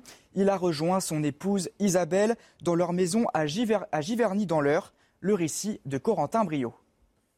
Ce vendredi matin avait des airs de liberté pour Patrick Balkany. L'ancien maire de Levallois-Perret était de retour dans son domicile à Giverny, au lendemain de la décision de la Cour de Paris de lui accorder sa liberté conditionnelle. Un soulagement pour celui qui était incarcéré à la prison de Fleury-Mérogis depuis février dernier. La prison, c'est très dur. C'est très difficile. J'étais euh, isolé, seul. J'ai pas, j'ai pas croisé un détenu pendant six mois. Ça, c'était très dur. C'est un enfer d'être là parce que ça hurle dans tous les sens. C'est très fatigant. On n'arrive pas à dormir parce que jusqu'à 2 heures du matin, ça hurle, ça tape. Isabelle Balkany, qui avait fait une tentative de suicide en février, a également exprimé son bonheur. Mais c'est pas, je trouve pas le mot. C'est drôle d'ailleurs, comme quand un bonheur est trop intense, on n'arrive pas à le qualifier. Voilà, et quand il m'a pris dans ses bras, je ne sais pas pourquoi, j'ai eu l'impression que j'avais rapetissé, que j'étais devenue toute petite. Déjà condamné pour fraude fiscale, Patrick et Isabelle Balkany ont également été condamnés pour blanchiment aggravé de fraude fiscale et pour prise illégale d'intérêt. Un nouveau procès est prévu en octobre prochain.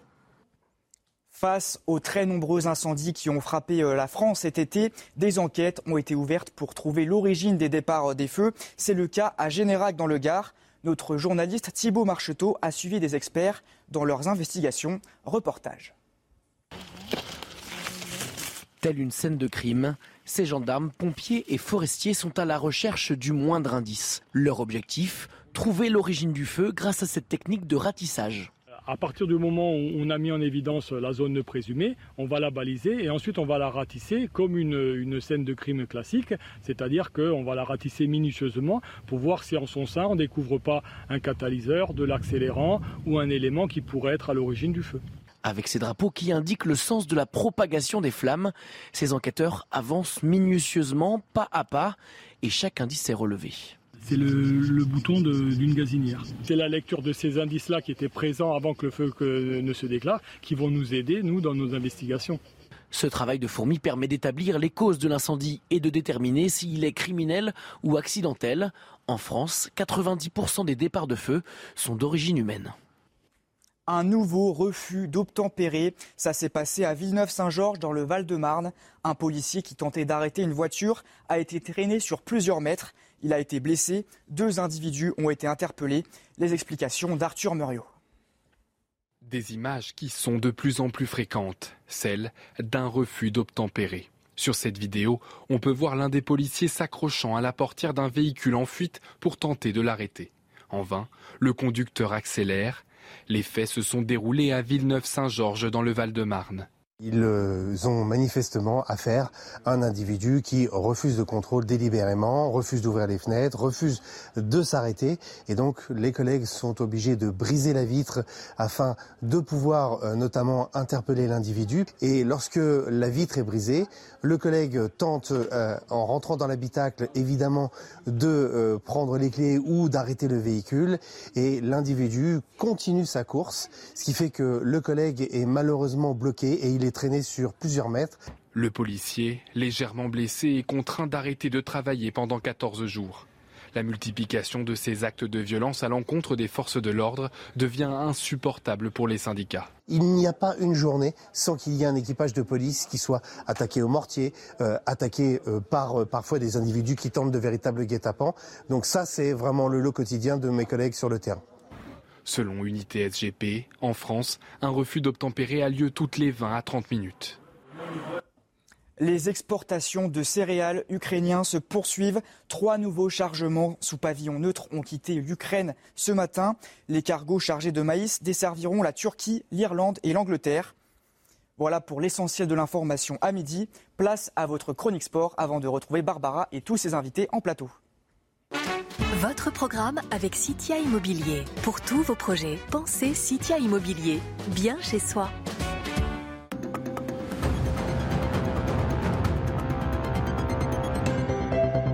Si en général on ne change pas une équipe qui gagne, à Marseille on a décidé de faire tout le contraire. Moins de trois mois après avoir arraché sa place pour la Ligue des Champions, l'OM fait peau neuve. Cette recrue déjà qui s'intègre dans son schéma européen. L'arrivée des nouveaux joueurs, ça permet de mettre de la vitesse à ce type de procès. Mais nous, comme club, nous sommes les premiers que nous sommes sûrs du chemin qu'on a pris. S'il faut attendre encore un peu avant de juger leur performance, une chose est certaine, la motivation est énorme pour les néo-marseillais. C'est le cas de Nuno Tavares, arrivé en prêt d'Arsenal. Dans la cité phocéenne, le défenseur portugais de 22 ans espère passer un nouveau cap. That's one of my goals, obviously, to be part of national team. I dream every day with the World Cup. Obviously, I have to fight for my position, and and here I have the this opportunity, and I will do my best, obviously. Du côté de Luis Suarez, la motivation est autre. Le Colombien ne jouera pas la Coupe du Monde, mais il devra trouver sa place dans une attaque olympienne où la concurrence est rude. No me supone ningún problema pues, que, que tengamos muchos compañeros en la parte de arriba, todo lo contrario, me motiva mucho más a, a trabajar para, para ganarme un puesto en el once titular. De la concurrence, il y en aura aussi dans les buts, avec l'arrivée en prêt de Ruben Blanco en provenance du Celta Vigo. Le gardien espagnol compte bien bousculer son compatriote, Paolo Lopez. Vengo aquí a, a competir. Eh, esa es la, la, mi mentalidad. Eh, creo que si no fuera, si no fuera esa, eh, bueno, no, no sería un jugador de fútbol. Le mercato marseillais est loin d'être fini. D'autres joueurs sont attendus. L'OM voit grand. Il faut désormais que l'alchimie se crée pour réaliser une saison encore meilleure que la précédente. C'était votre programme avec Citia Immobilier. Pour tous vos projets, pensez Citia Immobilier. Bien chez soi. On aborde à présent l'actualité internationale, mais qui a des remous jusqu'ici. En France, on a appris ce matin que la Chine avait décidé d'imposer des sanctions à Nancy Pelosi. Hein. les tensions ne faiblissent pas entre la Chine et Taïwan. Depuis euh, deux jours, Pékin entreprend des exercices militaires autour de l'île en représailles à la visite sur place de la présidente de la Chambre des représentants euh, américains. Hier, 22 avions de combat euh, chinois sont entrés dans la zone de défense aérienne taïwanaise, car pour Pékin, ces manœuvres sont légitime et nécessaire. Et en France, allez-vous me, dire? Eh bien, en France, Jean-Luc Mélenchon a lui aussi estimé que le déplacement d'Annecy Pelosi à Taïwan était une provocation. Et sur son blog, il a euh, dénoncé la politique internationale des États-Unis. On a repéré quelques extraits de ce qu'il écrit sur ce blog. Quelle que soit euh, l'ampleur et le niveau des critiques qui peuvent être adressées au gouvernement chinois, dit Jean-Luc Mélenchon, nous devons refuser de cautionner la guerre à la Chine pour satisfaire les vues des USA sur Taïwan. Si j'avais été élu, j'aurais tenu ce raisonnement avec le gouvernement euh, américain. Il prend la défense hein, de la République populaire euh, de Chine. On parle beaucoup de la France insoumise hein, ces derniers jours. Décidément, encore un nouveau sujet qu'on peut commenter ou condamner d'ailleurs. Pour rester dans, le thème de la Chine, il y a un proverbe chinois qui dit que ce n'est pas celui qui a la meilleure voix qui parle le mieux. Voilà, Jean-Luc Mélenchon essaie de, s'attirer un peu de lumière euh, pendant l'été, dans une période où il est un petit peu dans, le creux de la vague. Euh, c'est une polémique qui, à mon sens, peut être dangereuse, parce qu'il mieux vaut ne pas s'amuser à tirer la queue du tigre. La, la, Chine ne rigole absolument pas sur la problématique de Taïwan. C'est une question diplomatique qui, euh, qui érode nos relations depuis euh, des années. Le général de Gaulle lui-même avait commencé les premiers pourparlers sur la question de Taïwan par rapport à la Chine. Ce qui, est certain, c'est que la Chine en remerciant après par la suite euh, par un tweet Jean-Luc. Alors justement, je voulais vous le montrer, ouais, mais on, on, va le voir tout de suite. Effectivement, c'est l'ambassade de Chine en France qui dit euh, merci à Jean-Luc euh, Mélenchon euh, de défendre cette vision eh ben, d'une Chine unie et entière. Voilà, vous le voyez. Merci à Jean-Luc Mélenchon pour son soutien constant à la politique d'une seule Chine. Mm.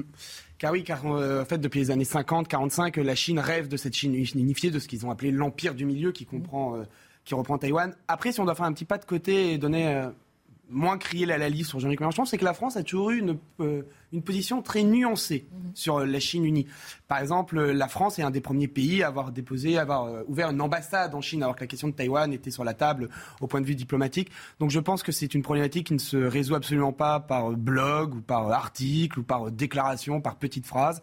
On a d'excellents diplomates, c'est leur problématique. Et, je trouve que Jean-Luc Mélenchon, vouloir faire son beurre sur une situation explosive montre sa capacité à gouverner qui est somme toute contestable. Alors, euh, pour revenir sur les propos de Jean-Luc Mélenchon, hein, il dit aussi Taïwan est une composante à part entière de la Chine. Euh, mm. euh, évidemment, il fait ce rappel historique. Le premier gouvernement alors national dictatorial de l'île, celui de Chiang Kai-shek, prétendait d'ailleurs reprendre le contrôle de la Chine continentale. Et Guisset, c'est vrai que ce sont des sujets délicats. On dit la position de la France hein, mm.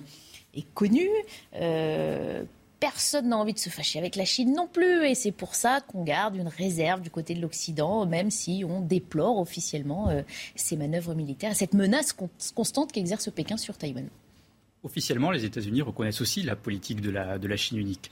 Euh, la réalité, c'est qu'en fait, il y a une concurrence à l'échelle du monde entre les démocraties et les autocraties. Et ce, conflit-là est incarné euh, de manière encore plus palpable entre la rivalité entre la Chine et les États-Unis. Euh, la Chine défend euh, son positionnement, son ambition de euh, faire de Taïwan son territoire et d'avoir sa place dans les relations internationales et de peser tout son poids maintenant qu'elle est redevenue l'une des premières puissances économiques. Et de l'autre côté, les États-Unis ont reconnu la Chine comme la Chine, la République populaire de Chine comme l'unique Chine, la, politique de, de, Chine unique, mais en même temps, ils ont beaucoup d'intérêt à Taïwan. Mm. Euh, ils font preuve aussi d'un double jeu.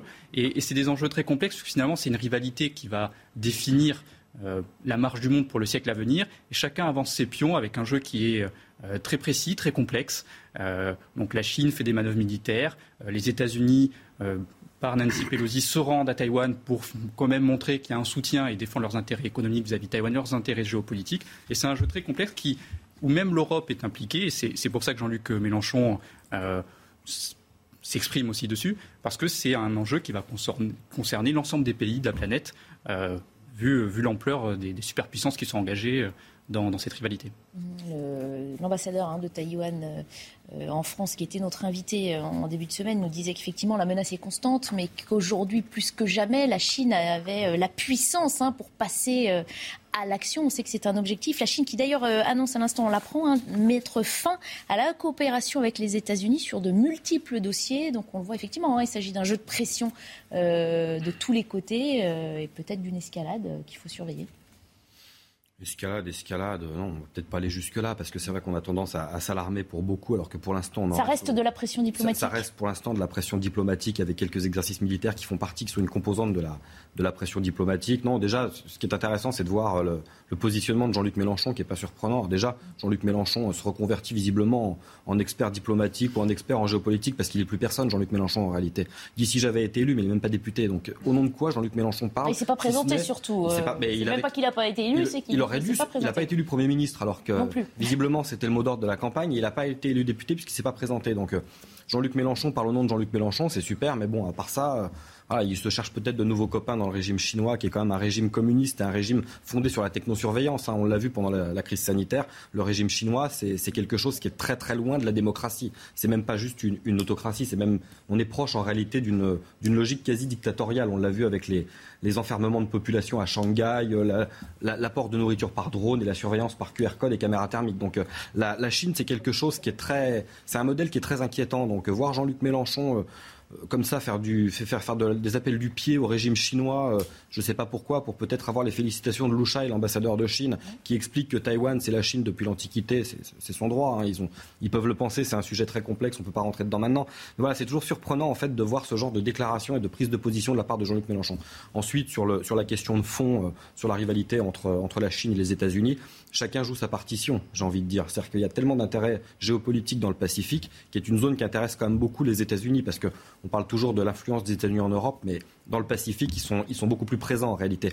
Donc euh, quand on voit Pelosi vouloir aller, est-ce que c'est une erreur diplomatique? Je ne sais pas je ne suis pas à leur place. Sans doute plutôt très stratégique parce qu'ils ne font pas les choses au hasard. Voilà, ils ne font pas les choses au hasard. Je ne pense pas tant que ça que ce soit une erreur. Ils n'ont pas sorti ça du chapeau et inventé. Quand la Chine menace en disant si vous y allez, on fait des représailles, ils ne peuvent pas reculer parce que sinon ce serait donner raison à la première menace venue. Donc ils y vont. La Chine se trouve bien embêtée parce qu'à part euh, quelques représailles euh, très théâtrales avec des lancers de missiles et des pénétrations dans l'espace aérien, ce qu'ils faisaient déjà avant d'ailleurs, parce que c'est régulier. La pénétration d'avions de, chasse chinois dans l'espace aérien taïwanais, c'est pas nouveau, sauf que maintenant on a mis toutes les caméras du monde dessus. Donc voilà, ça va rester sur un, pour le moment en tout cas, sur un, échange de pression diplomatique. On ne sait pas jusqu'où ça peut aller, mais je ne suis pas sûr que tout le monde ait intérêt à ce que ça, à ce que ça aille au clash. Ce qui est extrêmement intéressant dans cette situation, c'est que c'est un retour du passé. Dans les années 90, 2000, les guerres, elles étaient idéologiques. On allait combattre le terrorisme en Afghanistan, combattre le terrorisme en Irak. Là, avec l'Ukraine qui veut récupérer la Crimée et le Donbass, la Chine qui veut récupérer Taïwan, on revient sur des guerres de frontières, des guerres de territoire, ce qui était un peu l'apanage du Moyen Âge. Et là, en 2022, on se rend compte que là où on aurait pu penser que le monde c'était bon, c'était acté, il y avait des frontières reconnues par toutes et tous, bah, pas du tout. Et là, on se rend compte que des pays comme la Russie, comme la Chine, des puissances économiques, militaires, géopolitiques, décident de rentrer dans, le concert des nations avec une volonté féroce de récupérer des territoires. C'est pour ça où je ne suis pas forcément d'accord avec ce que vous dites.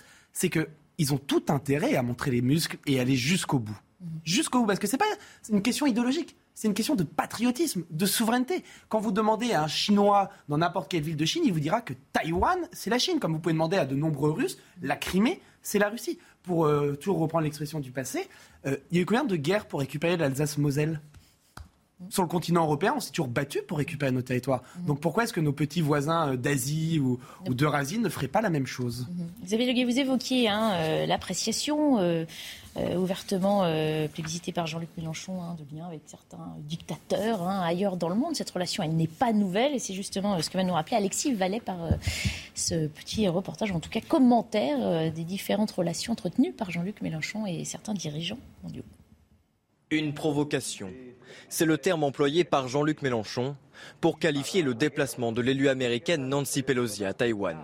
Taïwan est un sujet tendu depuis la libération de la Chine, mais pour les Français depuis 1965 et le général de Gaulle, il n'y a qu'une seule Chine. Taïwan est une composante à part entière de la Chine. Une position remarquée et saluée par l'ambassade de Chine en France. Merci Jean-Luc Mélenchon pour son soutien constant à la politique d'une seule Chine.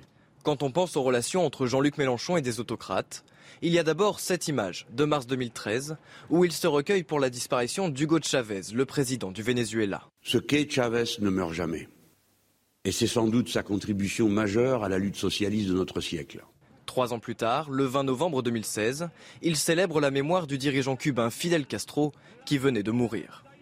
Nationalisation, subvention à la consommation, obsession de la réforme constitutionnelle ou dénonciation du capitalisme néolibéral, autant d'idées venues d'Amérique latine dont le candidat à la présidentielle faisait la promotion dans son programme en 2022.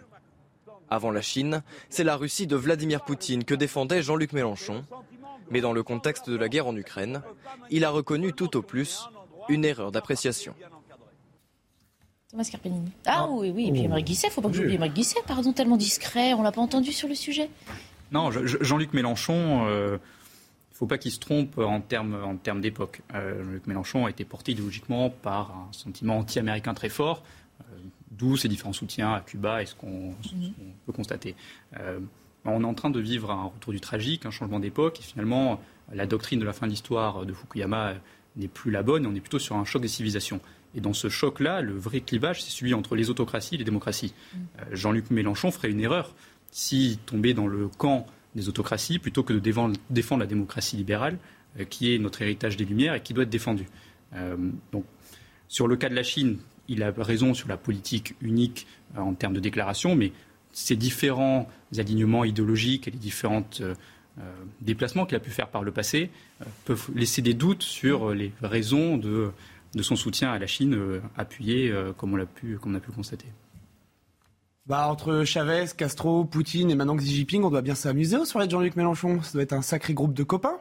Non, euh, là vous avez raison, c'est que Jean-Luc Mélenchon est dans une constante. Que ce soit, quel est le déterminant commun, quel est l'axiome de départ de toutes ces prises de position, que ce soit sur l'Amérique latine, la Russie ou la Chine? C'est son attaque, son anti-américanisme primaire. Souvenez-vous aux universités de la France insoumise, je crois, il y a quelques années, où il avait dit que la première menace, la première euh, cause de nuisance dans l'Amérique latine, c'était l'impérialisme américain.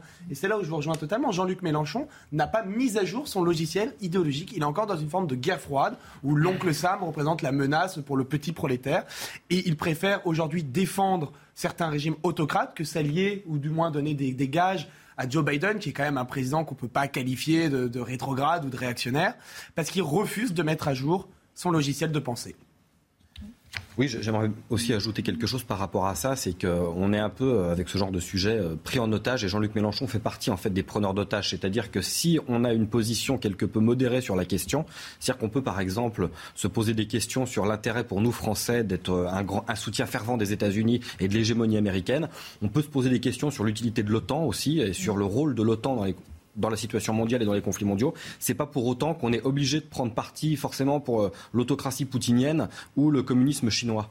Donc, euh, et Jean-Luc Mélenchon, lui, il participe de ça puisqu'il prend une position euh, ferme en réalité, comme il avait fait d'ailleurs avec la Russie avant de rétropédaler légèrement en voyant que ça passait pas très bien, mhm. puisque finalement défendre la Russie c'est quand même pas un pays qui attaque un État souverain, qui agresse un État souverain, c'est quand même très compliqué à défendre. Donc là, dans la question, dans la question chinoise, il n'y a pas encore d'agression. Si la Chine agresse Taïwan et qu'il y a un conflit entre la Chine et Taïwan, on verra la position de Jean-Luc Mélenchon. Est-ce qu'il dira je me suis trompé, pardon, ou est-ce qu'il continuera? Mais en tout cas, il ne faut pas se laisser prendre en otage. Et c'est des questions qui sont beaucoup plus subtiles que ça pour avoir des positions trop manichéennes.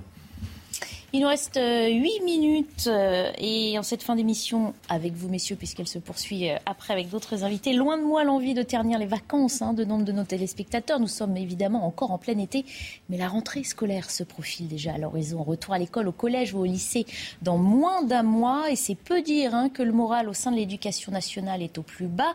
La pause estivale est aussi le moment de la remise en question pour certains enseignants qui déplorent des salaires trop bas. Certains décident d'ailleurs de jeter et de partir dans le privé, non pas dans des écoles privées, mais dans des entreprises de soutien scolaire, par exemple, qui leur permettent eh d'être mieux payés sans avoir à gérer une classe entière. Explication d'Arthur Muriot. Zacharia, on va corriger l'exercice donc avec le calcul sur les aires. Un cours de mathématiques en ligne est personnalisé. Seulement un élève face à un professeur, c'est ce que propose cette entreprise de soutien scolaire, un moyen de mieux apprendre pour ce collégien. On a une structure pour nous, un peu, on peut, euh, on peut, le professeur peut vraiment s'intéresser euh, et prendre le temps euh, à nous bien nous expliquer. Pour les professeurs, alors que le salaire moyen oscille entre 1500 euros et 1800 euros dans l'éducation nationale, cette société leur offre une meilleure rémunération. mon salaire est de 2500 euros par mois.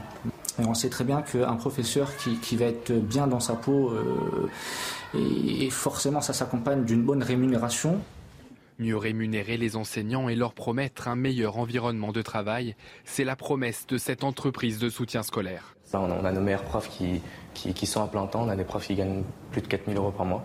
Donc bon, ça reste confortable par rapport au secteur de l'éducation nationale. Et même en termes de qualité de, travail, c'est plus agréable de travailler en petits groupes parce qu'on est plus proche des élèves, il n'y a que 4 élèves maximum.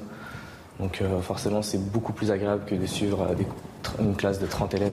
L'insatisfaction salariale fait partie des principales causes de démission chez les professeurs. Pour l'année scolaire 2020-2021, plus de 2200 enseignants ont quitté leur emploi. Thomas Carpellini, on vient de l'entendre, des enseignants payés le double hein, de ce qu'ils gagnent euh, dans le cadre de l'éducation nationale. Ça devrait alerter le nouveau ministre de l'Éducation. Il est temps de changer les choses, sinon les désertions vont se poursuivre. Et dites-vous que même en étant payés le double dans le privé, ils gagnent toujours moins que ce que gagnent leurs homologues dans le public en Allemagne ou au Danemark. C'est-à-dire que des pays économiquement semblables à la France, euh, pas surpayent, payent décemment leurs enseignants, quand en France, on les sous-paye littéralement. Bah, évidemment, c'est euh, quand tant va la cruche à l'eau qu'à la fin elle se brise. Quand vous avez des, enseignants qui touchent... Euh, qui ont, je crois que depuis 1960, leur pouvoir d'achat n'a pas augmenté.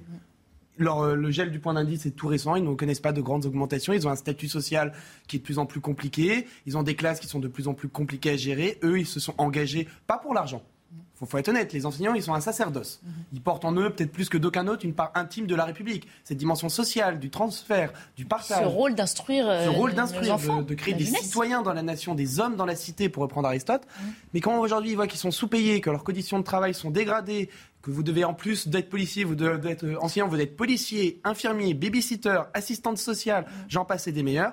Évidemment, à un moment, l'appel du pied du privé ne peut ne peut être que qu'on ne peut pas. C'est difficile de pas y succomber. votre lapsus est révélateur. Ça craquelle d'un peu partout dans l'ensemble de la fonction publique euh, en France aujourd'hui, mmh. Quand l'État est défaillant, euh, les sociétés privées euh, suppléent l'État.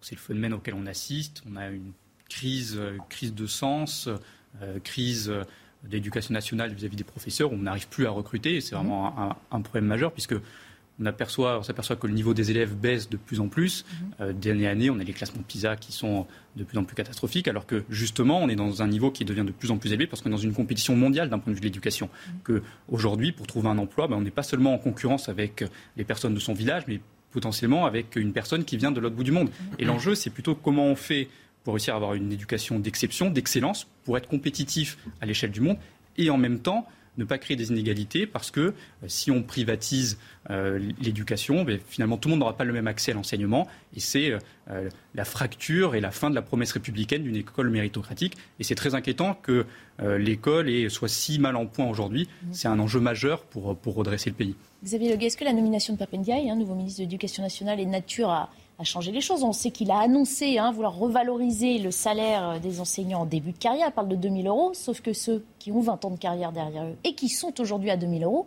tiquent un peu. Ça, peut se comprendre. Mm. C'est bien beau les belles promesses de ce style. Alors c'est bien, on veut faire plaisir à certains, mais on fera d'autres euh, on fera des mécontentements chez les autres. Et euh, non, mais Papendia, il part du principe en réalité que tout est à refaire dans l'éducation nationale, mais c'est un peu le discours de tous les ministres. Tout en étant dans la continuité de son prédécesseur, a-t-il déclaré? Tout en étant dans la continuité de son prédécesseur, qui malgré tout euh, était apprécié d'une certaine frange de la population, euh, notamment parce que c'était quelqu'un de relativement rigoureux, d'assez sérieux et qui voulait, qui voulait faire les choses. Alors du côté des profs, c'était un peu plus compliqué, mais non, Papendia, il il a des intentions qui sont louables, hein, euh, quelque part, mais comme tous les ministres de l'Éducation nationale, encore une fois, depuis des années, puisque cette situation-là, elle est révélatrice quand même, quelque part. C'est encore une fois une illustration de quelque chose qui ne fonctionne plus. C'est-à-dire qu'on a des écoles qui sont euh, totalement fracturées déjà en termes de niveau. On a des écoles qui sont totalement fracturées en termes de fréquentation aussi, puisque la carte scolaire qu'on avait mis en place, tous les gens en réalité la contournent. Tous ceux qui ont les moyens de la contourner la contournent. Donc on crée des écoles où toutes les difficultés se concentrent et des écoles où ça va mieux. Donc on a une école à deux vitesses. Donc ça, c'est quelque chose qui est totalement insupportable. Et un système dans lequel on envoie au casse-pipe, donc dans les quartiers les plus difficiles, ceux qui commencent leur carrière, de quoi de les dégoûter encore un peu plus Et là, vous, vous m'enlevez les mots de la bouche. J'allais dire que c'est exactement comme avec les policiers en début de carrière qu'on envoie dans les quartiers les plus difficiles. Les profs en début de carrière, on les envoie dans les écoles les plus difficiles. Donc forcément, au lieu de mettre des gens, des briscards expérimentés dans les endroits un petit peu compliqués pour pouvoir... Avec des méthodes qui ont peut-être fait leurs preuves, avec des en tout cas une expérience qui va leur donner le courage et la force de faire face à ces élèves difficiles. La question de la méthode, c'est aussi, c'est aussi quelque chose, parce que quand on voit aujourd'hui les programmes scolaires, quand on voit comment euh, comment ça se passe. Euh, enfin, la liberté d'enseigner, elle est quand même compliquée aussi pour, les, pour beaucoup de profs hein, qui peuvent pas tout à fait dire ce qu'ils veulent et qui sont parfois contraints de suivre des chemins euh, qui contestent eux-mêmes. Donc non, il y a énormément de réformes à faire dans l'éducation nationale. Et on voit, comme l'a dit très bien Émeric Guisset, que le, privé va finir par suppléer le public quand le public n'est plus capable de, remplir sa mission et surtout n'en a plus la volonté. Ce qui est intéressant, c'est qu'il n'y a pas seulement les profs qui vont dans le privé. Il y a les enfants.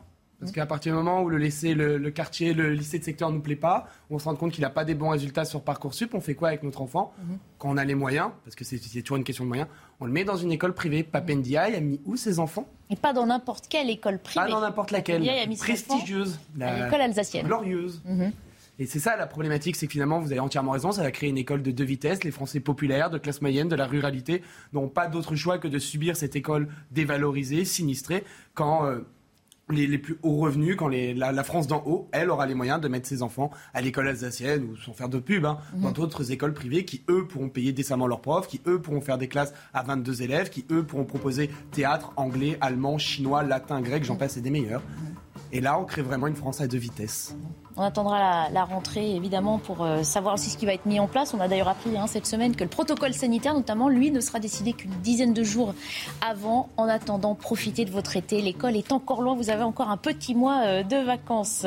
Merci euh, à vous, messieurs, d'avoir participé à la première moitié de l'émission. Dans un instant, j'invite j'accueille pardon d'autres invités, mais on continue nos débats sur l'actualité dans Midi News. À tout de suite. Je vous le disais, l'émission continue, mais bonjour et bienvenue si vous nous rejoignez euh, à midi et demi. C'est toujours euh, Midi News. On a deux nouveaux invités. Euh, Pierre Marissev, bonjour. Vous êtes directeur et porte-parole de l'Institut pour la justice. Et puis Geoffroy Antoine est avec nous. Bonjour. Journaliste à Boulevard Voltaire. On attend un troisième invité d'un instant à l'autre. On va commencer sans lui. On va surtout lui donner le temps d'arriver puisqu'on va faire un point sur les principaux titres de l'actualité avec Mathieu Rio. Une cellule de crise activée par Elisabeth Borne face à la sécheresse exceptionnelle en France. C'est ce qu'a annoncé ce matin Matignon. La cellule interministérielle se réunira dans la journée selon une source gouvernementale. Cette sécheresse est la plus grave jamais enregistrée dans notre pays. C'est un drame pour nos agriculteurs, nos écosystèmes et la biodiversité selon Matignon. Et on voit très concrètement les effets de cette sécheresse avec ces images très alarmantes à Toulouse communiquées par la mairie.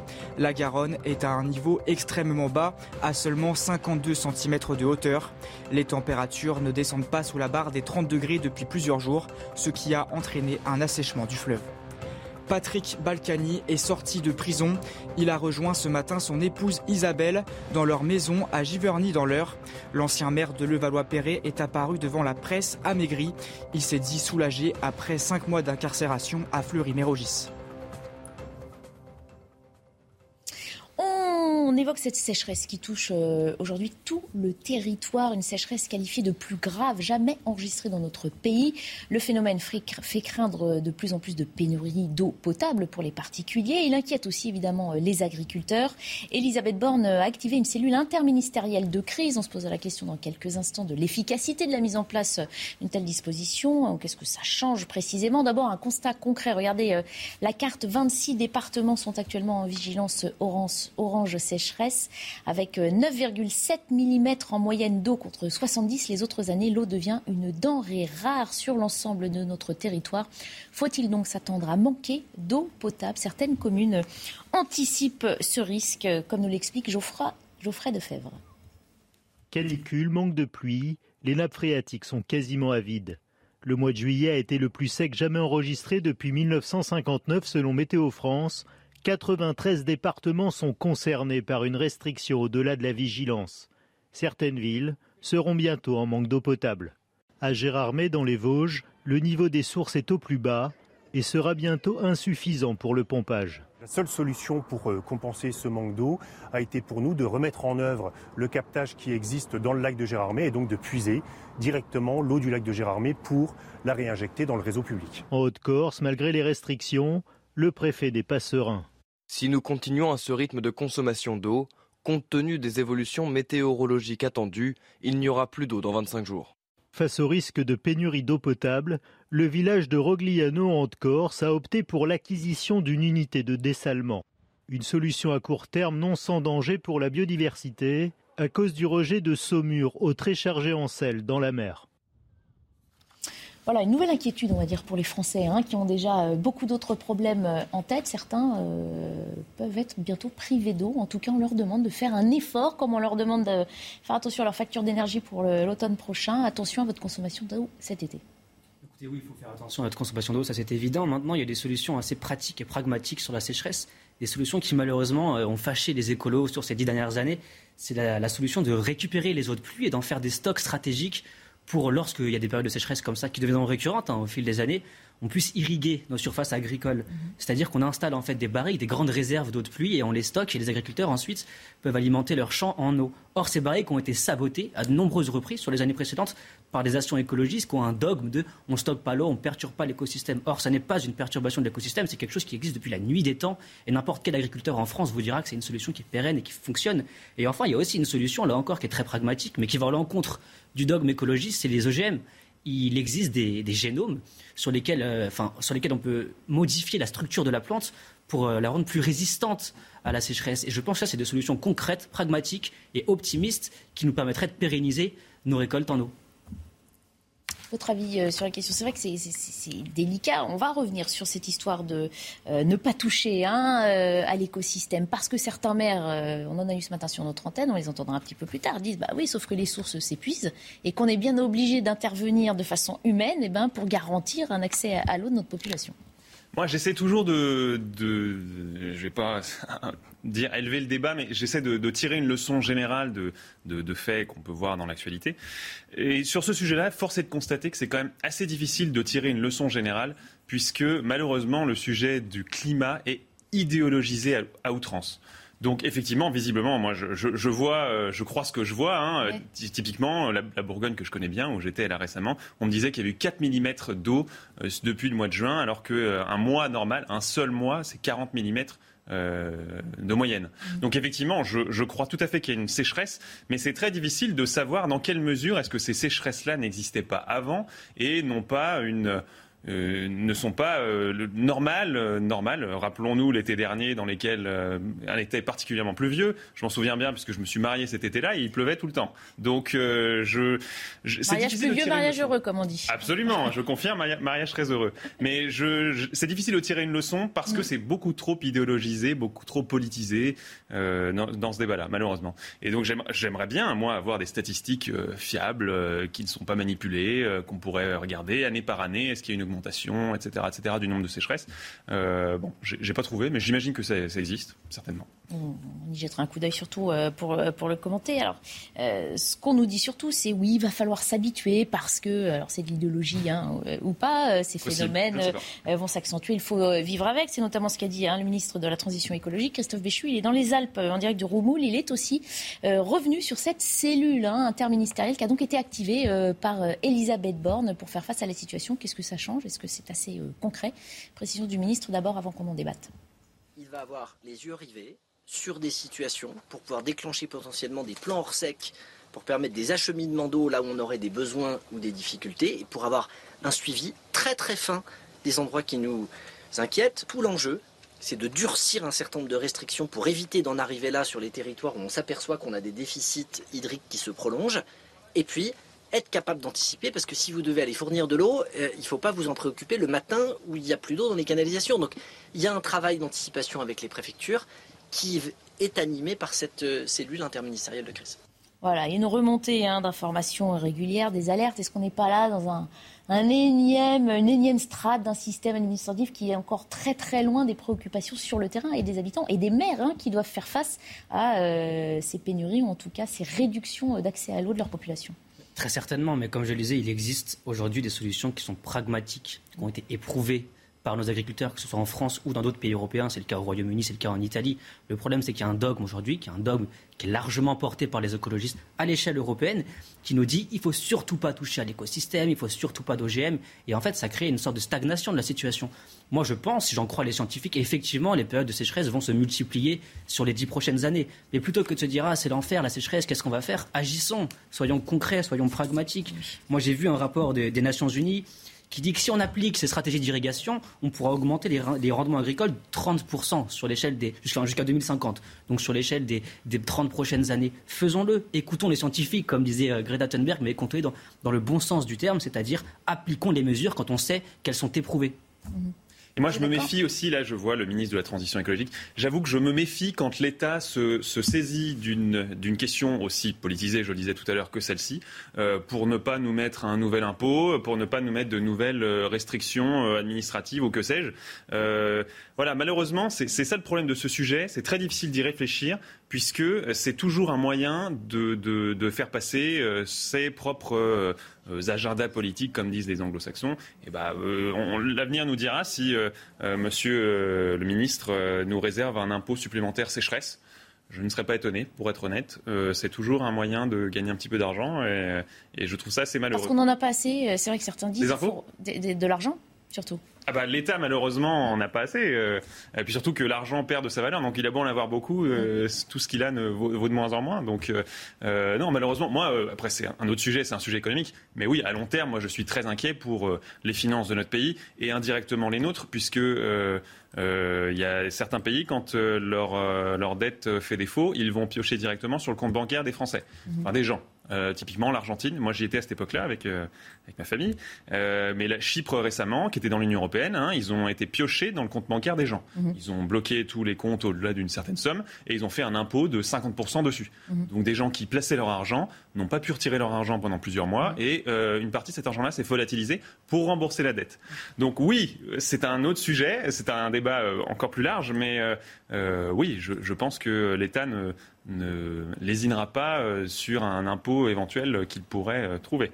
Alors le ministre, le ministre qui euh, vient de communiquer aussi un chiffre hein, depuis les Alpes, plus de 100 communes sans eau potable actuellement en France. On entendait en début de semaine hein, la préfecture de Corse hein, qui disait aussi attention, si on continue sur ce train-là, dans 25 jours, c'était très concret. Dans 25 jours, il n'y aura plus d'eau euh, euh, sur l'île. Face à ce problème, il y a évidemment les maires qui se mobilisent, ou en tout cas qui tentent de trouver euh, des solutions. On était ce matin avec le maire de Seyan, une commune du Var. Il nous a expliqué comment il faisait face. Aujourd'hui, eh bien, l'inquiétude a gagné tout le territoire puisque la source principale qui alimente les neuf communes de, la communauté concernée et elle baisse tous les jours. la crainte, c'est que les débits euh, de la source soient insuffisants pour euh, assurer une distribution correcte aux habitants. Et euh, la commune, c'est 5000 habitants en ce moment. La communauté de communes, c'est 60 000 habitants. Comment assurer une distribution correcte à tous ces habitants, dont des, touristes, dont des résidents secondaires, pour vivre dans de bonnes conditions quand même, des conditions décentes. Voilà, il s'agit aussi de faire appel au bon sens de chacun pour limiter sa consommation. Mais euh, encore une fois, hein, le, côté euh, restriction, punition pour certains maires aussi qui disent qu'ils vont accentuer les contrôles, c'est toujours euh, délicat à annoncer et puis pénible à faire appliquer auprès de la population. C'est sûr, c'est sûr. Après, il est possible que ce soit indispensable. Là, dans ce village-là, effectivement, je veux bien croire que sans restriction, on puisse courir devant de graves dangers. Euh, moi, je pense aussi aux agriculteurs, hein, aux paysans, qui, eux, euh, euh, quand il manque d'eau, ça peut vraiment poser des problèmes aussi graves et indirectement aussi sur nous. Donc, comme disait Geoffroy Antoine, je pense que oui, il va falloir mettre en place, il va falloir trouver des stratégies, sélectionner les bonnes stratégies pour, pour conserver de l'eau, pour mieux l'utiliser, et puis les mettre en place. Aussi, oui, j'aimerais juste ajouter une petite chose, c'est la question stratégique en fait qui se pose. Je prends l'état très concret de l'état d'Israël. Vous savez, énormément de sécheresse en Israël. Qu'est-ce qu'ils ont fait? Ils ont mis en place des énormes usines de désalinisation mhm. de l'eau marine et ils ont fait des grandes bassines stratégiques. Quand il y a des périodes particulièrement rudes en termes de sécheresse, ils alimentent la population avec ces réserves d'eau. Je pense qu'on pourrait aussi se, se servir d'Israël comme exemple et appliquer des mesures stratégiques de rétention, de stockage de l'eau pour ensuite la redistribuer lors de périodes caniculaires méthode de bon sens, pourrait-on dire, euh, qu'on s'étonne Avec un coup, c'est sûr que ça a un ah, coup. avec un coup, mais c'est une, volonté, une décision politique à prendre si on veut euh, pouvoir faire face à ces euh, phénomènes s'ils se, en plus se multiplient. S'ils se multiplient, et c'est vrai que ça a aussi un coût moral. Hein. Si jamais on doit accepter le fait qu'on va devoir vivre des épisodes de sécheresse similaires à ceux d'Israël au Moyen-Orient, c'est vrai qu'il va falloir accepter cette situation, mais je, il va peut-être falloir le faire. On n'y est peut-être pas encore. On n'y est peut-être pas, peut-être que ça arrivera. Je, ne suis pas scientifique, je ne sais pas. On va revenir à, présent sur euh, cette intervention sur notre antenne hier matin dans l'interview politique de l'ex-signor de Gérald Darmanin, ministre de l'Intérieur, qui est revenu sur toutes ces questions hein, euh, de sécurité, insécurité, immigration euh, et également problématique du crack, notamment à Paris, dans le nord-est de la capitale. Le ministre de l'Intérieur a dit entendre le désarroi des habitants et assure qu'un dialogue est engagé avec la mairie de Paris pour éradiquer le problème. Écoutez le ministre. J'ai demandé, alors j'ai dit d'ici un an, j'espère le plus rapidement possible, dès fin août, j'ai vu le préfet de police encore hier, il va me proposer sans doute son plan. Il faut qu'on arrête de se rejeter la balle avec la ville de Paris. Donc j'ai proposé aussi à la maire de Paris, à Hidalgo, que chacun prenne ses responsabilités. Et je crois que nous sommes désormais dans une discussion qui peut permettre de le faire pour le bien des habitants. Je veux dire une dernière chose aussi, c'est que nous devons lutter beaucoup contre les réseaux qu'apporte cette drogue. Mmh. Et là, nous avons de grandes victoires en ce moment, parce que nous démantelons d'énormes réseaux d'acheminement du crack. Il se trouve que cependant le crack, c'est une drogue très facile à produire, puisqu'il suffit d'une cuillère, de chauffer cette cuillère et d'avoir euh, une drogue euh, brute. mais nous avons, et je crois que ça c'est le service de police qui en sont extrêmement efficaces avec l'autorité judiciaire, des démantèlements de réseaux en ce moment très importants qui nous permettent de penser que les semaines qui viennent vont être moins dures que ce que nous avons connu depuis plusieurs mois. Voilà, alors première mission hein, donnée par euh, le ministre de l'Intérieur au nouveau préfet euh, de police de Paris, Laurent Nunez, et eh ben, euh, rendre avant fin août un rapport sur l'état du crack et puis résoudre le problème. Est-ce que Laurent Nunez a une arme secrète que son prédécesseur n'avait pas ou n'a jamais utilisée? On y croit? Moi, j'aurais apprécié que M. Darmanin rentre plus dans le détail et nous dise exactement quelles sont les sources de provenance de ce crack. Quand on se renseigne un petit peu, on sait que ça vient majoritairement. Ça change quelque chose de ça. Oui, bien sûr. Est-ce qu'on en est encore à devoir chercher les causes afin de trouver une solution pour résoudre ce qui est un enfer pour les riverains et ce qui est devenu un problème de sécurité publique aussi. Ah, justement, parce qu'on ne le fait pas encore. Là, on est là, on, crée des salles de shoot qui augmentent l'insécurité dans les quartiers où elles sont installées, on déplace les populations de craqueux. Je ne pense pas que c'est la bonne solution. Autant la prendre à la source, le autant prendre le problème à la source. On sait que ça vient majoritairement des Antilles le crack, la, cocaïne, le crack, tous les opioïdes viennent majoritairement des Antilles. Or, il y a trois jours seulement, le président exécutif des, Antilles, de Martinique, alerte le gouvernement, disait on manque de douane, on manque de scanners mobiles pour justement détecter ces drogues, on manque d'effectifs policiers. Allons à la source du problème, renforçons nos effectifs sur place. Ça vient aussi d'Afrique. Euh, signons des contrats avec les pays africains pour qu'ils aient une meilleure surveillance. Si on permet aux trafiquants d'importer massivement du crack, évidemment qu'il va se retrouver dans nos rues. Et puis il y a aussi la question de l'immigration on voit quand on se rend à Stalingrad que les gens qui consomment du crack sont majoritairement issus de la migration, n'ont majoritairement pas de papier. Je pense que si on procédait à plus d'expulsion de ces gens-là, mhm. euh, on avancerait déjà vers une solution. Votre sentiment bah, moi, Est-ce qu'on y croit On avait dit il y a un an on va résoudre le problème dans un an. Bon, voilà, on est à mi-parcours et là, on nous reparle d'une nouvelle année. Euh, oui, et puis le problème du crack à Stalingrad, moi, je me souviens avoir lu l'interview d'un journaliste qui, avait, qui, avait, qui était allé en caméra cachée. Je me souviens, il racontait qu'il avait des caméras sur ses doigts mhm. euh, dans les années 90, au début des années 90. Parce que déjà à l'époque, c'était un problème euh, très inquiétant. Donc ça fait, ça fait 25 ans. vous imaginez, c'est bien la preuve qu'on a vraiment du mal. Et il va falloir non pas des mesurettes et de, de là, on va pas, on va il va falloir plus que réformer les moyens d'action qu'on a actuellement, il va falloir les révolutionner.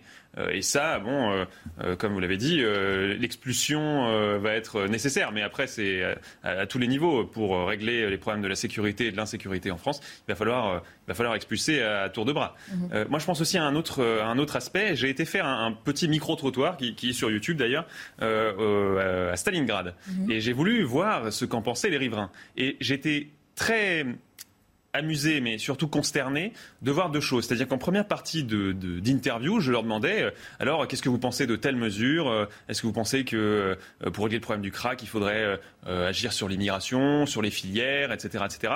Et j'avais systématiquement des réponses ah non, non, moi je crois qu'il y a trop de policiers euh, dans le coin. Euh, non, non, moi je crois qu'il faut plus des salles de shoot. Ah oui, oui, ça c'est vraiment la bonne solution, etc. etc. Je dis bon, bah très bien. Et puis, il faut moins de fermeté dans la justice. Ça aussi, c'est quelque chose qui revenait assez souvent. Moins de fermeté Moins de fermeté dans la justice. Oui, oui, la justice est trop dure. Ça, c'est quelque chose qu'on entend très souvent. Ça paraît assez hallucinant comme ça, mais il y a beaucoup, beaucoup de gens en France, peut-être 20 à 30% de la population, qui pensent que la justice est trop, est trop, n'est pas assez ferme, hein. mm. et, trop ferme, pardon.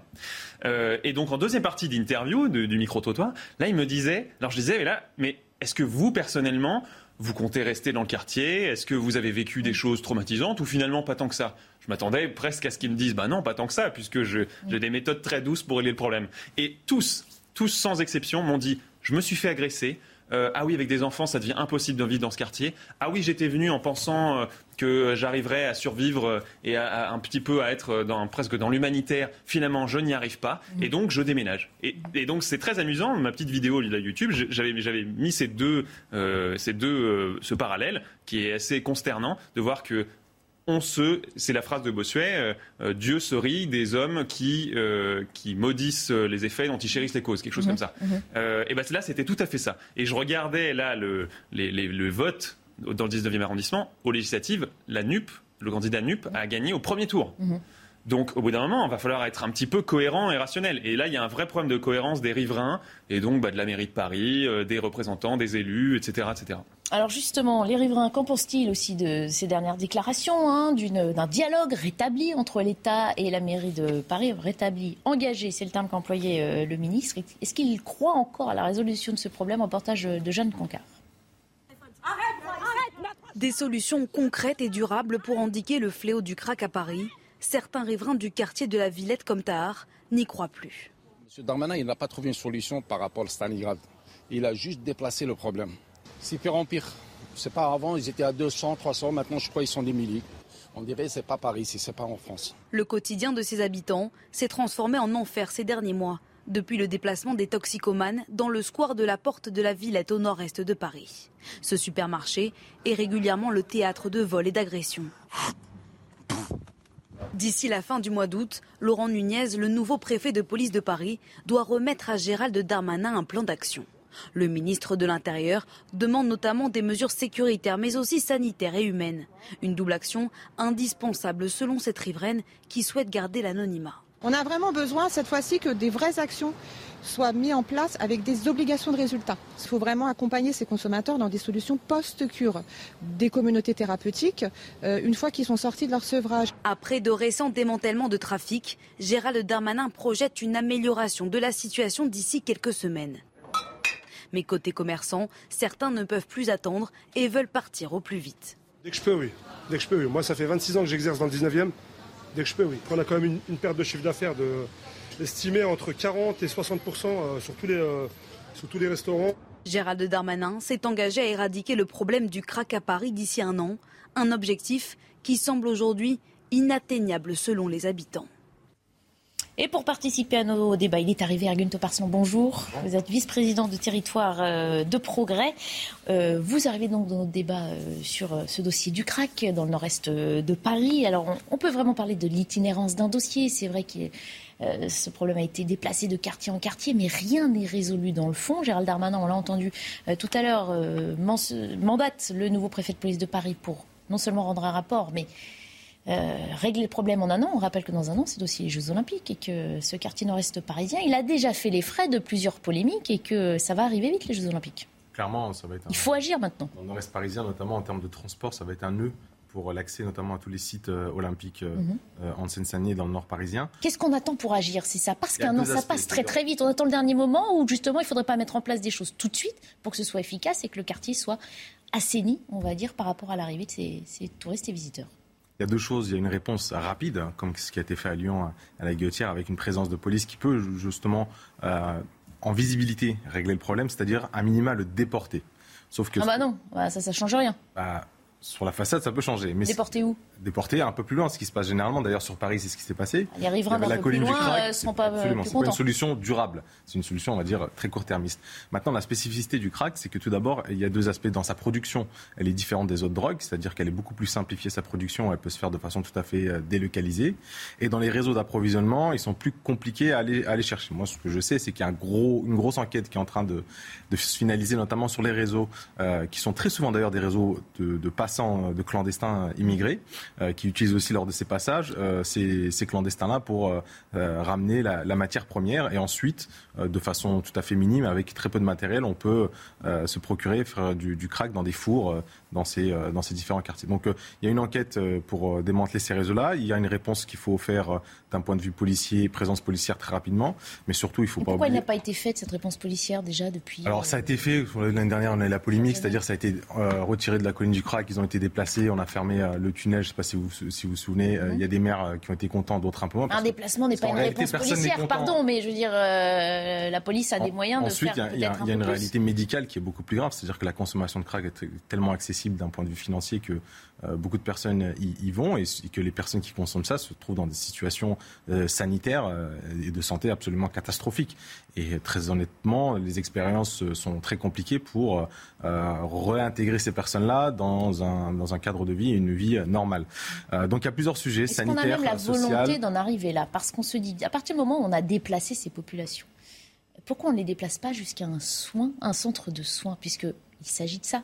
Aussi de personnes qui sont malades et qu'il faut soigner. Absolument. Il y a deux, aspects là-dessus. Encore une fois, c'est comme avec les prisons, c'est-à-dire il n'y a pas beaucoup de maires qui souhaitent avoir ce centre de soins dans sa ville ou dans, ou dans son village. De deux, il y a l'aspect aussi euh, euh, construction. La, la c'est pendant un claquement de doigts qu'on arrive à construire un centre de soins. Parce qu'il faudrait les sortir de toutes pièces. On n'a pas euh, des bâtiments qui pourraient être utilisés. C'est un peu délicat parce qu'on est déjà en, insuffisance en termes de psychiatrie pour l'accueil des personnes. On mm. voit qu'y compris dans la population carcérale, il y en a beaucoup qui devraient ne pas se retrouver en prison, mais plutôt dans des hôpitaux psychiatriques ou autres. Et on n'a pas cette Donc il y a un sujet euh, moyen et long terme, il y a un sujet à très court terme qu'il va falloir régler, mais surtout, c'est que si on n'agit pas, le crack là, c'est, ça va il faut vraiment qu'on ait une guerre là-dessus, ça va pourrir notre population et notre jeunesse, et ça va être, c'est déjà le cas. C'est un très très grand fléau, euh, en particulier quand on peut comparer à d'autres villes. Mais même là, quand on parle de la question sanitaire, euh, on ne va pas pouvoir hospitaliser l'ensemble de la population craquée d'Europe, parce que c'est ça le problème. Paris est la capitale du crack en Europe, donc c'est plus juste en France. C'est en Europe. Donc les gens, là, pervertir notre jeunesse, moi je sais même pas, je, suis même pas sûr que ce soit tellement notre jeunesse qui soit pervertie là-dedans. Hein.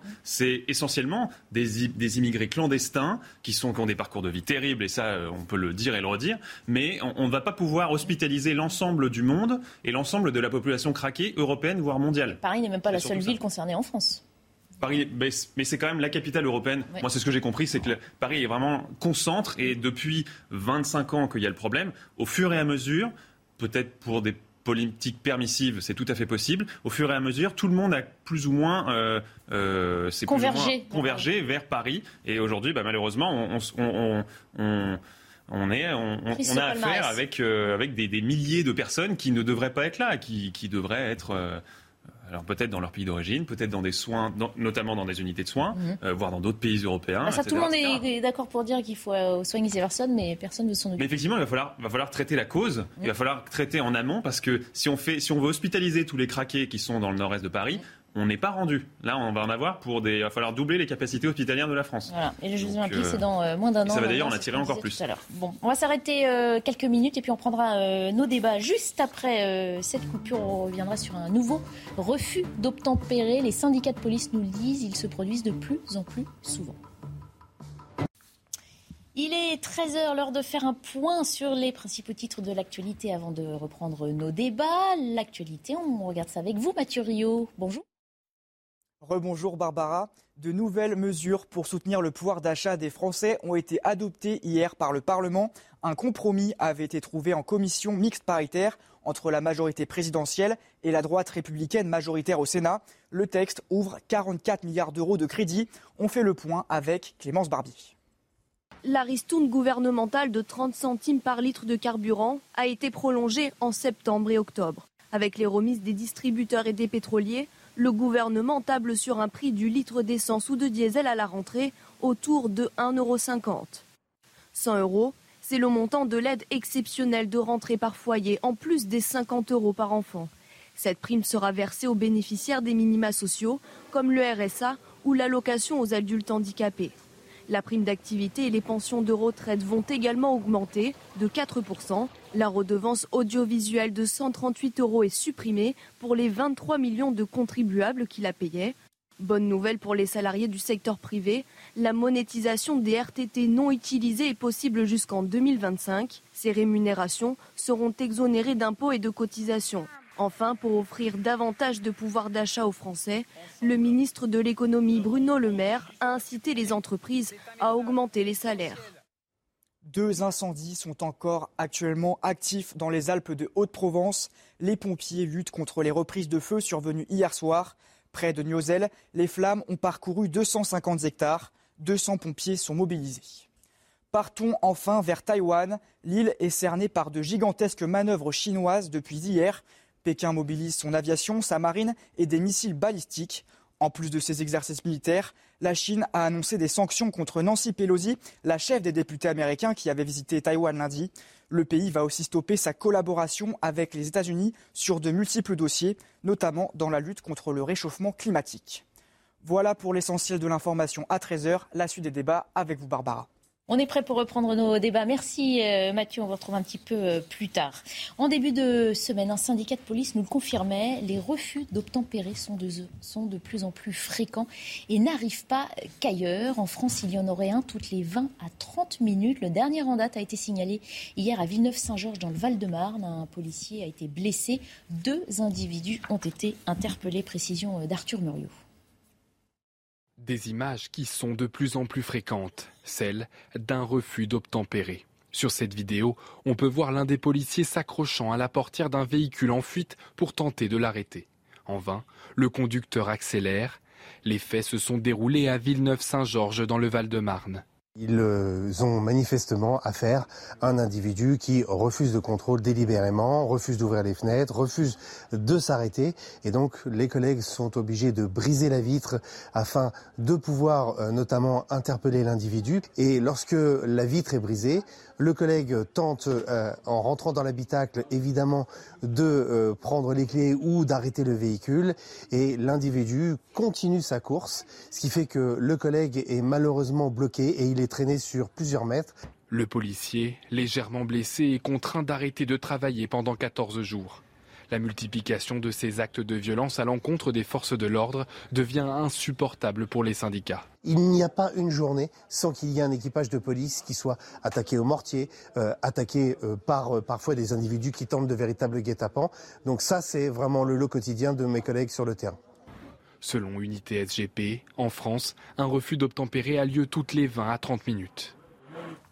Argun Toparslan, ce genre de phénomène se multiplie. Hein, c'est ce que disent les syndicats euh, de police qui sont les premières victimes hein, de, ce phénomène. Comment peut-on mettre définitivement fin à euh, quelque chose qui prend de l'ampleur dans le pays? On a laissé courir jusque-là. Euh, comment on arrête le phénomène? Il y a plusieurs aspects. Il y a évidemment l'aspect juridique avec notamment ce qui a été fait et voté dernièrement qui donne des peines plus importantes pour toute attaque concernant nos forces de l'ordre. On voit aussi que le débat politique a beaucoup de mal, notamment avec de nombreux partis politiques qui pointent du doigt euh, nos forces de l'ordre. Donc, euh, d'un point de vue opinion publique, ça crée euh, également le flou. Il y a deux aspects. Il y a un aspect culturel. Il faut qu'on réintègre au centre de notre société l'importance de la police, le respect de la police et des représentants de la loi. Mhm. Et de deux, il faut qu'on, également qu'on, se, qu'on, reprenne une certaine forme de, d'autocivisme sur tous ces aspects-là. C'est-à-dire que la réalité, c'est qu'on voit qu'il n'y a plus de degrés. ils n'arrivent pas à estimer l'impact de, de leur action. Aujourd'hui, un refus d'obtempérer, on voit tout de suite ces 14 jours d'arrêt de travail pour une personne. Ça veut dire que c'est pas euh, rien non plus, anodin non plus. Mhm. Euh, ça peut aller beaucoup plus grave. On a des policiers qui ont, qui ont perdu la vie là-dessus. Mhm. Euh, au finalité, quel était le risque? Si c'était pour un excès de vitesse ou même... Un manque d'un défaut d'assurance. Ou défaut d'assurance, consommation de drogue, même d'alcool, même retrait de permis, est-ce que ça vaut le coup, très honnêtement, de mettre en danger la vie de qui que ce soit? Tout d'abord... Est-ce que ces délinquants se posent même la question? Je, ne pense pas parce que non, non, je, ne pense pas parce que sinon hein. une personne bien censée n'agirait pas de la sorte. Mhm. donc on doit faire face à des individus qui sont qui ont des réactions un, peu spéciales et malheureusement ils sont de plus en plus nombreux. Mhm. Est-ce qu'on a basculé dans une société du défi permanent à l'autorité C'est ce que j'allais dire. je pense qu'ils ne se posent pas la question, ces délinquants-là. Ils sont dans une ambiance où ils savent qu'ils peuvent percuter des policiers, ils peuvent tabasser quelqu'un dans la rue, ils n'auront rien derrière. Ils vont peut-être se faire arrêter, ils vont peut-être se prendre les menottes pendant euh, quelques heures, voire une ou deux journées, mais c'est tout. Il n'y a aucune réponse judiciaire qui suit. Et ça, euh, pour moi, là, la question des refus d'obtempérer, c'est très symbolique d'une mesure particulière. Euh, alors ça, c'est un point assez important, peut-être un petit peu complexe, mais il faut bien comprendre qu'en France, le refus d'obtempérer, par exemple, c'est puni de deux ans de prison, en principe. Alors attendez, une peine d'emprisonnement pour un temps jusqu'à un an, cinq si euh, on met en danger hein, euh, la vie pour les agressions de policiers. d'autres usagers. Ah oui, pour les refus d'obtempérer, là c'est dans le code pénal. C'est plus général. Et là c'est deux ans de prison. Et donc on se dit, quand on entend ça, notamment quand on fait des études de droit, on se dit ah deux ans de prison pour un refus d'obtempérer. La justice française elle est, elle est assez ferme. Mm. Sauf qu'en fait il faut bien comprendre une chose. Depuis 1994 nous avons changé de code pénal. Aujourd'hui, c'est comme ça qu'on l'apprend en droit, c'est les peines, les deux ans de prison, c'est une peine maximale. C'est-à-dire que le juge a une une, une, interprétation libre sur la personnalisation de la peine et il peut aller de rien du tout à deux ans max, à deux ans maximum. Et il faut bien comprendre que partout ailleurs, dans tous nos pays voisins, dans tous les pays qui sont de notre propre tradition, la tradition juridique que nous avons créée par le code civil, par le code pénal, au début, à l'époque de Napoléon, on a créé une tradition juridique, elle s'est exportée, elle a été mhm. copiée par tous nos voisins, l'Allemagne, l'Italie, l'Espagne, le Portugal, vous nommez-les-moi, je, vous l'ai dit, euh, la Belgique, Monaco, absolument tous nos voisins ont le principe qui a été créé donc au début du 19e siècle, celui des peines minimales. Mhm. Quand on a créé le code pénal, quand Napoléon a créé le code pénal qui a valu de 1808 à 1806 à 1994, il y avait, pour un refus de tempérer, une peine de minimum 6 mois de prison ferme, maximum 6 mois de prison et maximum 2 ans de prison. Mhm. Aujourd'hui, on n'a plus ça parce que le code pénal de 94 a supprimé ces minimaux. Ces mhm. minimaux. Donc, euh, aujourd'hui, les juges, parce qu'ils n'ont pas de place de prison ou parce qu'ils ont une idéologie à laquelle ils veulent euh, répondre, mhm. ne vont tout simplement rien donner comme réponse. Et donc les délinquants, évidemment, ils sont dans une ambiance où tout est permis, rien n'est sanctionné. Voilà, voilà la situation. Et donc, il faudrait rétablir ces peines minimales d'urgence. Je suis pas certain qu'au moment du refus d'obtempérer, ils aient toutes ces, idées-là. Non, non, c'est une ambiance inconsciente qu'ils ont dans la tête. Bah, je, même dans leur inconscient, je suis même pas certain. Je crois qu'on est plus dans une approche de, euh, dans, un, dans, dans, une maîtrise, dans un conflit euh, du, du, territoire. En fait, ils acceptent pas l'autorité, l'autorité de la police. Il y a un climat de, vraiment de guerre frontale entre la délinquance et, la police, qui est un phénomène assez inédit. Un phénomène assez inédit. Maintenant, il y a des, effectivement, comme le disait Linda Kebab sur votre antenne ce matin, elle parlait de glissement vers la criminalité. On n'est plus sur de simples délinquants qui disent ah non, je me laisse pas contrôler. Directement, il y a des coups qui sont portés. Donc on a vraiment une violence frontale entre les délinquants et la police. Et je pense que tout ça, c'est aussi entraîné par certaines formations politiques, dont l'une qui siège à l'hémicycle, hein, rappelons-le, qui parle d'une police qui tue, d'une police raciste, d'une police colonialiste. C'est les antifas.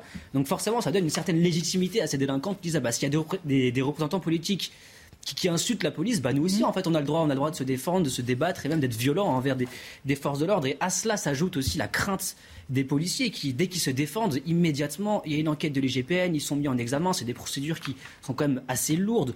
Donc pourquoi pas euh, réaffirmer une garantie judiciaire en fait aux forces de l'ordre en leur disant, voilà, avec une sorte de présomption de légitime défense, vous avez le droit de vous défendre et on vous défendra lorsque vous avez affaire à la violence d'un délinquant. Je crois que c'est très important. Et quelqu'un qui commet un refus d'obtempérer sera condamné. C'est ça qu'on voudrait. Mais quelqu'un qui commet, quel que soit le délit, on veut qu'il ait une conséquence. Que la conséquence soit pas très lourde, c'est même pas le problème, mais aujourd'hui, trop souvent, il n'y a aucune conséquence. Je rappelle quelque chose que j'ai rappelé nombreuses fois à cette antenne, jusqu'à un an de prison ferme, en France, un an de prison ferme, hein, pas, pas avec sursis, le délinquant ressort du tribunal libre, il ne mettra pas un pied en prison. Jusqu'à un an de prison ferme. Vous imaginez Pour avoir un an de prison ferme, il faut quand même y aller, hein, pour être honnête. Oui, il a quand même un casier.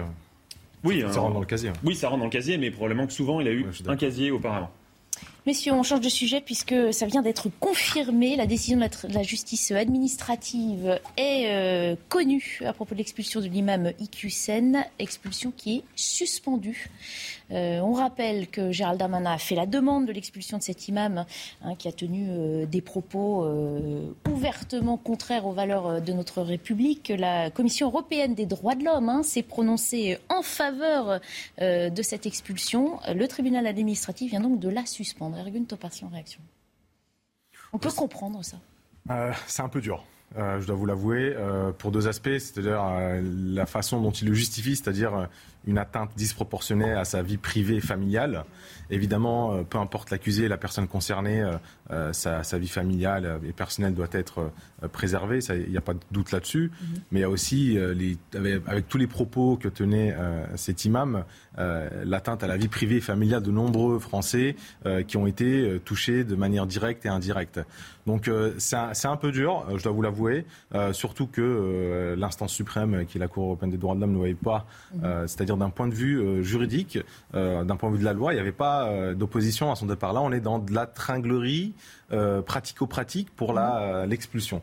Et c'est en ce sens que ça crée une atmosphère qui n'est absolument pas, je pense, salutaire pour notre pays. Alors, on, montre à l'antenne hein, ce tweet de l'avocate euh, de l'imam euh, qui dit donc le tribunal administratif de Paris vient de suspendre l'expulsion de M. Iqiyoussen en ce qu'elle porterait une atteinte disproportionnée à sa vie privée et familiale, loin des sirènes médiatiques, dit l'avocate. Le droit assez surprenant et aussi une décision de justice qui vient s'opposer à euh, une autre décision justice. Celle, celle du ministre de l'Intérieur. Non, mais on va en parler dans un instant aussi. C'est quand même un petit peu. C'est terrible. C'est terrible. Au-delà d'être une défaite, pour, on va dire, pour Darmanin, pour le gouvernement, c'est quand même une défaite pour les Français. Mm. Il faut rappeler les propos de cet imam. On va surtout rappeler qu'ils approuvent hein, l'expulsion euh, de ce genre de personnage. Les Français qui avaient été sondés pour un sondage euh, CNews, on a un résultat 91% euh, disaient approuver le fait qu'on renvoie ou qu'on sorte de notre territoire ceux qui ont des propos ouvertement anti-républicains. Les gens ont du bon sens. Évidemment qu'il faut approuver cette expulsion. Il faut regarder les, propos de cet imam qui parle mm. des juifs comme des personnes ingrates, qui, est notoirement homophobe, qui parle des musulmans assimilés comme, comme des musulmans désintégrés, qui dit que l'assimilation, en fait, c'est la destruction du musulman, que, que les, ceux qui veulent assimiler les musulmans sont des, sont des ennemis de l'islam. En fait, c'est terrible. C'est pas des propos qui sont anti-républicains, c'est des propos qui sont anti-France. Alors effectivement, maintenant, c'est le droit. Il va falloir euh, analyser un petit peu plus précisément cette, cette euh, décision du tribunal administratif. Mm-hmm. Mais c'est une défaite, d'autant que la CEDH en fait avait donné son aval mm-hmm. de prime abord pour cette expulsion. Donc euh, c'est vraiment consternant. Moi, je vais vous dire, je suis très heureux de cette décision. Non ah. pas parce que je voulais pas que cette personne soit expulsée, je ne connais pas le fond de l'affaire, mais j'imagine qu'il y a des très très bonnes raisons de l'expulser. Mm. Mais ça, c'est très intéressant puisque ça pose, euh, ça met le doigt sur le nœud du problème. En fait, le politique peut, dire tout ce qu'il veut. Gérald Darmanin a dit des très bonnes choses d'ailleurs. Il peut dire tout ce qu'il veut. Derrière, on a des magistrats qui vont tout bloquer, notamment sur l'expulsion des délinquants étrangers. J'ai lu l'interview de Gérald Darmanin dans le Figaro. Il parle de en accord avec euh, les, instruments juridiques internationaux. C'est tout le problème. Les juges, le Conseil d'État, depuis 1978, depuis la Régistie, interdit l'expulsion de pratiquement n'importe qui. Mhm. Donc, euh, Et en quoi cela vous réjouit-il? Eh ben, ça va pouvoir enfin poser le débat. Là, on parlait de politique. Gérald Darmanin parlait politiquement, sans mhm. parler juridiquement. Il disait on va, on va expulser de plus en plus. Très bien. Mais il faut bien comprendre qu'il y a une barrière qui est pas infranchissable, mais qui est très difficile à franchir et qu'il va falloir franchir. Le courage politique, lorsqu'il arrive enfin, n'est pas sûr d'aboutir. Ah bah, il va, il va falloir encore plus de courage politique parce que ça, ça veut dire modifier. Euh, alors là, le, droit à la vie familiale normale, je crois que c'est un, principe général du droit. Donc c'est pas quelque chose de constitutionnel, mais c'est un principe qui est supérieur aux lois, selon le Conseil d'État.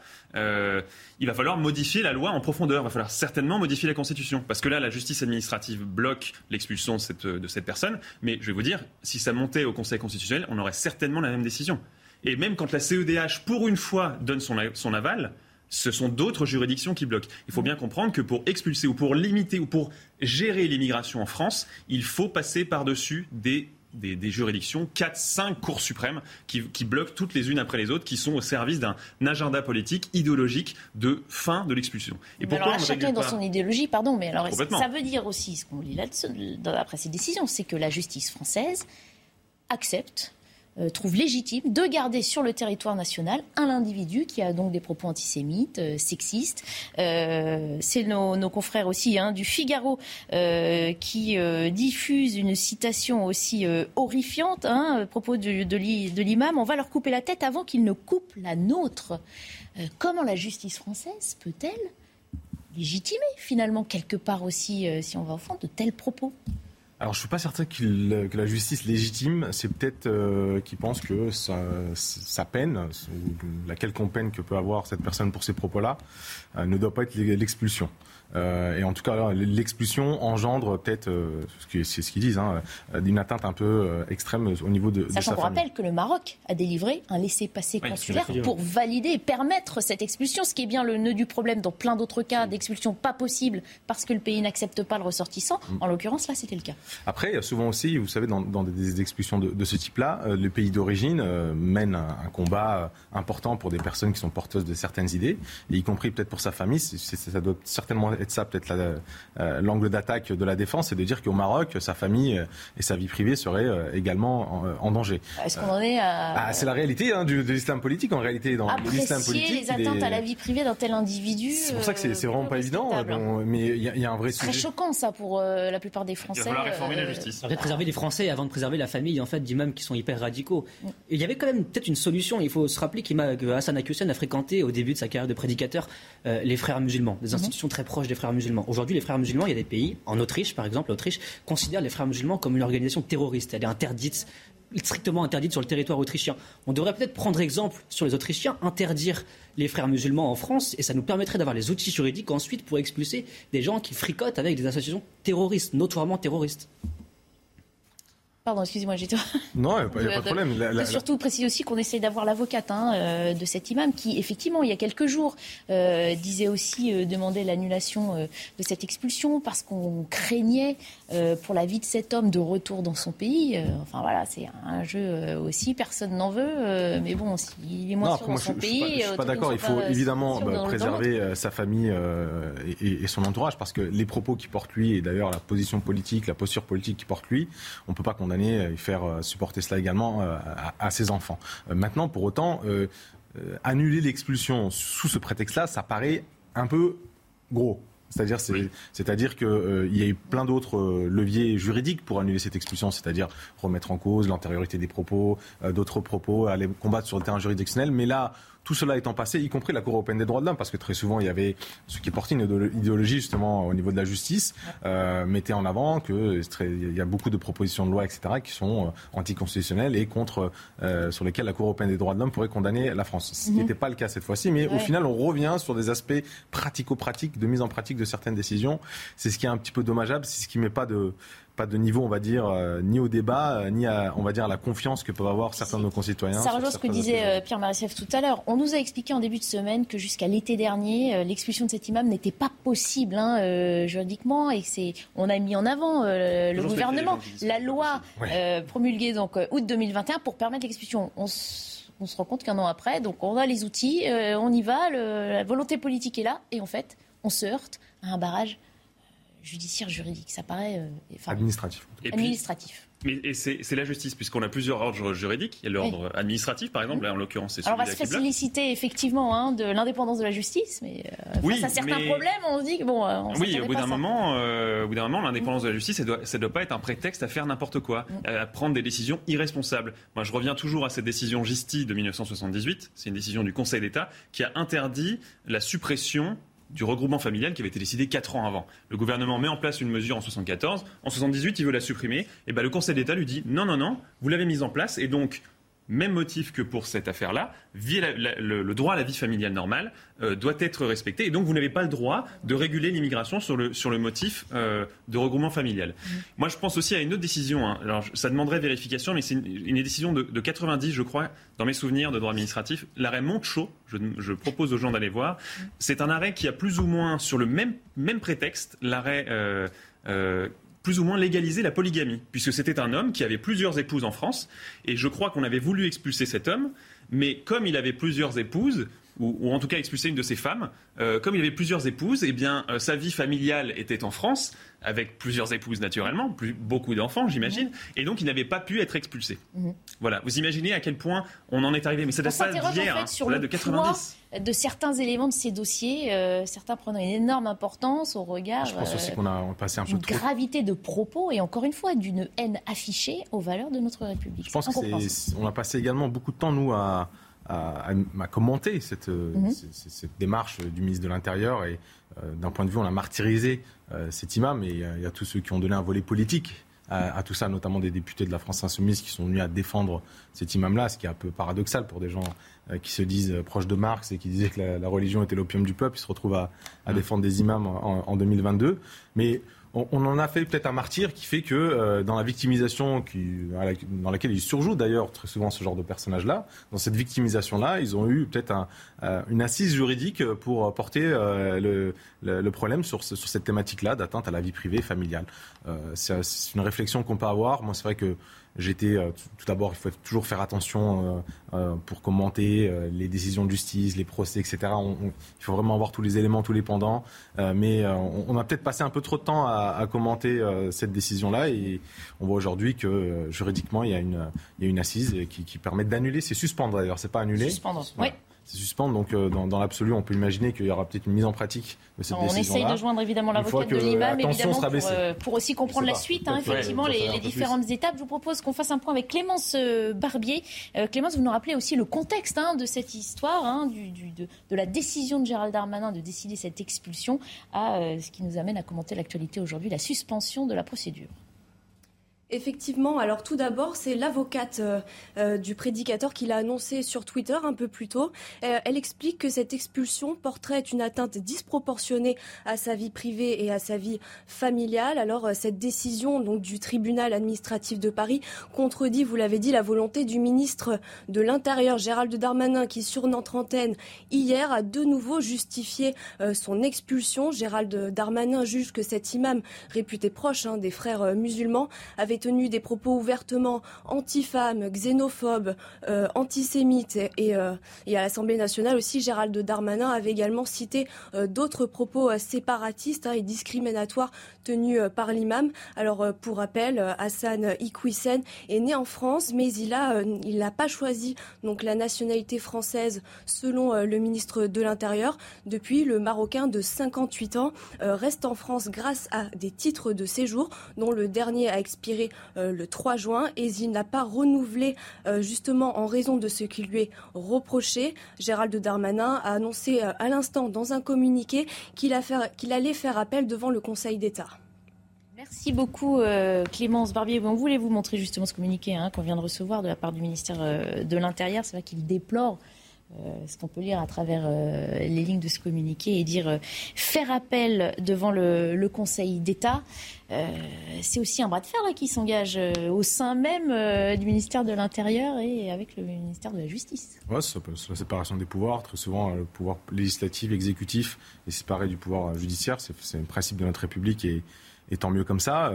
derrière, maintenant, il faut faire attention à plusieurs aspects, c'est-à-dire que cette suspension, il ne faut pas qu'elle qu'elle rende le, fameux visa marocain de retour périmé, parce qu'il y, a des délais aussi, ce ne sont pas des choses qui sont à l'infini. Et derrière, pas qu'on se retrouve avec d'autres blocages. Donc là, on est, dans un, on est en train de rentrer dans une période un peu compliqué euh, juridiquement. Et je, parle sur votre contrôle. Euh, encore une fois, il y a plusieurs aspects qui peuvent encore rentrer dedans. Mhm. On n'a pas fini euh, d'en parler. Je voulais aussi vous faire réentendre Gérald Darmanin, qui était sur notre antenne hier matin. Il était l'invité exceptionnel de l'interview politique. Il dénonçait, entre autres choses, le fait que la classe politique ne semblait pas unie hein, derrière ces questions d'expulsion d'imams et d'insécurité. écoutez Gérald Darmanin. Le député euh, LFI de, Roubaix-Waterloo, euh, qui défend euh, cet imam, il défend quelqu'un qui a des propos ouvertement antisémites, ouvertement xénophobes, ouvertement homophobes, ouvertement anti, anti-femmes. si je j'ose le dire, et, il se déshonore. Il se déshonore. Et il déshonore une partie de la représentation nationale en le défendant. Je constate d'ailleurs que chez LFI, personne n'a su corriger ses propos. Pas, pas un cri d'orfraie. Il y a beaucoup de leçons de morale de la part de LFI. Personne n'est capable de dire à ce député qui vient d'être élu euh, cher ami, cher collègue, vous dites des bêtises. Hmm. Voilà. Donc moi, j'attends des excuses de la part de la France insoumise. Est-ce que la confusion ne vient pas aussi voilà, du fait que la classe politique semble hésiter, jouer d'une complaisance, d'une ambiguïté, n'est pas unanimement rassemblée derrière euh, ce qui paraît du bon sens de défendre ensemble les valeurs de la République française? Bah, C'est certain que la France insoumise a opté pour une politique clientéliste, électoraliste, d'aller chercher une partie de la population française avec des sorties notoirement islamo-gauchistes c'est leur choix. Je pense qu'ils sont en train de vraiment se décrédibiliser sur la scène nationale en France. Euh, mais en tout cas, je suis satisfait de voir la détermination de Gérald Darmanin. Euh, j'aimerais rappeler aussi encore une chose, euh, Hassan Iqiyoussen, on ne peut pas prendre en compte son cas sans parler des frères musulmans. Son premier compagnon de, prêche, c'était quand même euh, Ani Ramadan, le frère de Tariq Ramadan. Mhm. Et Ani Ramadan, il est interdit de séjour en France depuis 2017. Donc j'espère qu'on aura quand même la même volonté politique vis-à-vis de, son, son, compagnon de prêche. Il va falloir l'interdire de séjour et tout faire pour qu'il ne puisse plus prendre la parole sur le territoire français. Mais qui va l'interdire de séjour? La justice? Est-ce qu'elle le fera vraiment? Là, j'espère que le Conseil d'État, donc Gérald Darmanin fait appel, j'espère que le Conseil d'État va avoir l'intelligence et la responsabilité de, mettre en œuvre cette décision qui est qui, fait partie des décisions qui sont indispensables à la sécurité et à la sûreté et même à l'harmonie de notre pays. Mais il est tout à fait possible que le Conseil d'État ne suive pas euh, cette, euh, cette préconisation et qu'une fois de plus, il fasse de la politique et de la politique euh, bah, euh, idéologue euh, plutôt, plutôt de gauche, en tout cas sur les questions d'immigration, plutôt ouverte, en tout cas plutôt laxiste. et à ce moment-là, si le Conseil d'État prenait une mauvaise décision, là, je pense qu'il va très sérieusement falloir se poser la question de réformer le droit, de réformer en profondeur notre droit. Ça fait des années que je me tue à dire qu'il faut réformer, que notre droit ne fonctionne pas. Euh, je vous l'ai dit sur les refus d'obtempérer, je vous le dis là aussi. Euh, il y a beaucoup, beaucoup de choses qui dysfonctionnent dans notre justice, mais dans notre droit, et ça sera aux politiques, à l'Assemblée nationale de réformer tout ça. Vous disiez tout à l'heure, Pierre Marissel, ne pas avoir euh, l'ampleur du dossier ou ne bien connaître cet immeuble peut-être. On a justement un, rappel des faits du profil de la personne et des propos tenus. Hassani Koussen, en particulier des propos séparatistes et discriminatoires. Il rejette le mariage civil au seul profit, je cite, du mariage religieux. Il nie l'égalité entre les femmes et les hommes. Il qualifie de, je cite, pseudo-attentats les attentats commis en France depuis 2015. Gérald Darmanin a pris un arrêté d'expulsion, lui retirant son titre de séjour, ainsi qu'un second arrêté fixant le Maroc comme pays de destination. Surnommé le prêcheur des banlieues, le prédicateur du Nord est accusé d'avoir lancé des appels à la haine et à la violence, visant notamment la communauté juive. Les rabbins, les religieux, les curés exploitent les petites gens en leur prenant du fric. Bon, bref, qualifiant les attentats euh, du Bataclan de pseudo-attentats. Donc ce monsieur n'a rien à faire sur le sol national. Saisi par Hassan Iqiyoussen, la Cour européenne des droits de l'homme a rejeté sa demande et confirme la décision du ministre de l'Intérieur. Et nous sommes euh, en direct avec euh, Tarek Oubrou, imam de Bordeaux. Bonjour, merci beaucoup euh, d'intervenir sur notre antenne suite à donc cette décision. Le tribunal administratif a décidé de suspendre la procédure d'expulsion de l'imam Iqiyoussen. Quelle est votre réaction? Bah, Tout d'abord, c'est une remarque de, de, principe. Je remarque que la séparation des pouvoirs de Montesquieu marche très bien dans notre pays, qui est le pays de, un état de droit. Donc euh, voilà, c'est quand il y a une ambiguïté dans les décisions, en dernier lieu, c'est le, c'est le droit qui, tranche. Et puis voilà, le recours euh, le droit est toujours quelque chose de rationnel, de quantifiable et qui peut trancher les débats, qui peut euh, un débat sur l'interprétation des uns et des autres. Quelle ambiguïté voyez-vous dans la prise de cette décision-là précisément par le ministre de l'Intérieur? Ben écoutez, le, ministre de l'Intérieur, il a une, fonction politique, donc euh, euh, c'est plus une décision administrative qui obéit à une, certaine politique, une orientation politique euh, qui, peut, être discutable. On est dans un pays démocratique. Euh, le ministre de l'Intérieur était conscient d'ailleurs de, du risque d'être débouté par, par le droit. Euh, donc personne n'est au-dessus du, du droit, y, y compris le pouvoir politique. Alors vous dites nous sommes dans un pays démocratique, mais justement un pays démocratique avec euh, des valeurs enseignées euh, dès l'enfance, à l'école, dans l'ensemble de notre société, dans lesquelles on n'a pas le droit de tenir des propos antisémites, on n'a pas le droit de tenir des propos sexistes et d'inciter à la haine. C'est ça la France aussi. Et justement, le droit, il est là pour euh, garantir les, limites de l'expression de la liberté, justement. Sinon, on, va euh, sanctionner toute philosophie, toute perception. Tant que cela ne trouble pas l'ordre public établi par la loi de manière rationnelle, euh, je pense que la liberté doit être protégée. On peut être d'accord ou pas d'accord avec l'interprétation théologique d'Y. D'ailleurs, le, prédicateur en question, Hassan Priusen, euh, c'est pas mon style, c'est pas ma doctrine. néanmoins, on est, quand même dans un pays où il y a euh, une certaine rationalité qui, qui, permet la gestion du pluralisme convictionnel tant que ces convictions ne tombent pas sous le coup de la loi. Ça veut dire que selon vous, c'est un peu le message hein, euh, que fait passer la justice, au tribunal administratif en tout cas, on, peut légitimement garder sur notre territoire un personnage comme cet imam avec les propos qu'il tient et qu'il diffuse largement euh, auprès d'une audience vaste sur les réseaux sociaux et sur Internet? Apparemment, les informations que j'ai, je peux me tromper, c'est que la, personne a, opéré un, revirement, un changement dans son itinéraire. Euh, et donc, euh, il s'est excusé auprès de la communauté juive. Euh, il a, voilà, donc, vous savez, on ne peut pas réduire une personne uniquement à deux ou trois déclarations, sinon il y, aura, il y aurait beaucoup d'hommes politiques qui seraient, qui seraient jugés. C'est pour cette raison qu'il y a d'ailleurs euh, un, droit. Moi, je dis, euh, et, je répète, que je ne partage pas la manière, le style euh, de, prédicateur que, de ce prédicateur que je connais bien. Hein. Donc, effectivement, il y a la, parole du droit qui, s'exprime et je pense qu'il faudrait la respecter, même si on n'est pas obligé de porter, d'être d'accord avec la perception de la personne en question mais il y a une limite entre être euh, d'accord ou ne pas être d'accord et euh, légitimer, accepter euh, de la haine. On ne parle pas d'une ou deux déclarations, comme vous dites, on parle de vidéos postées sur Internet et largement regardées aussi par une partie de, d'une communauté. Je pense qu'elle n'a pas échappé au, juge, je pense.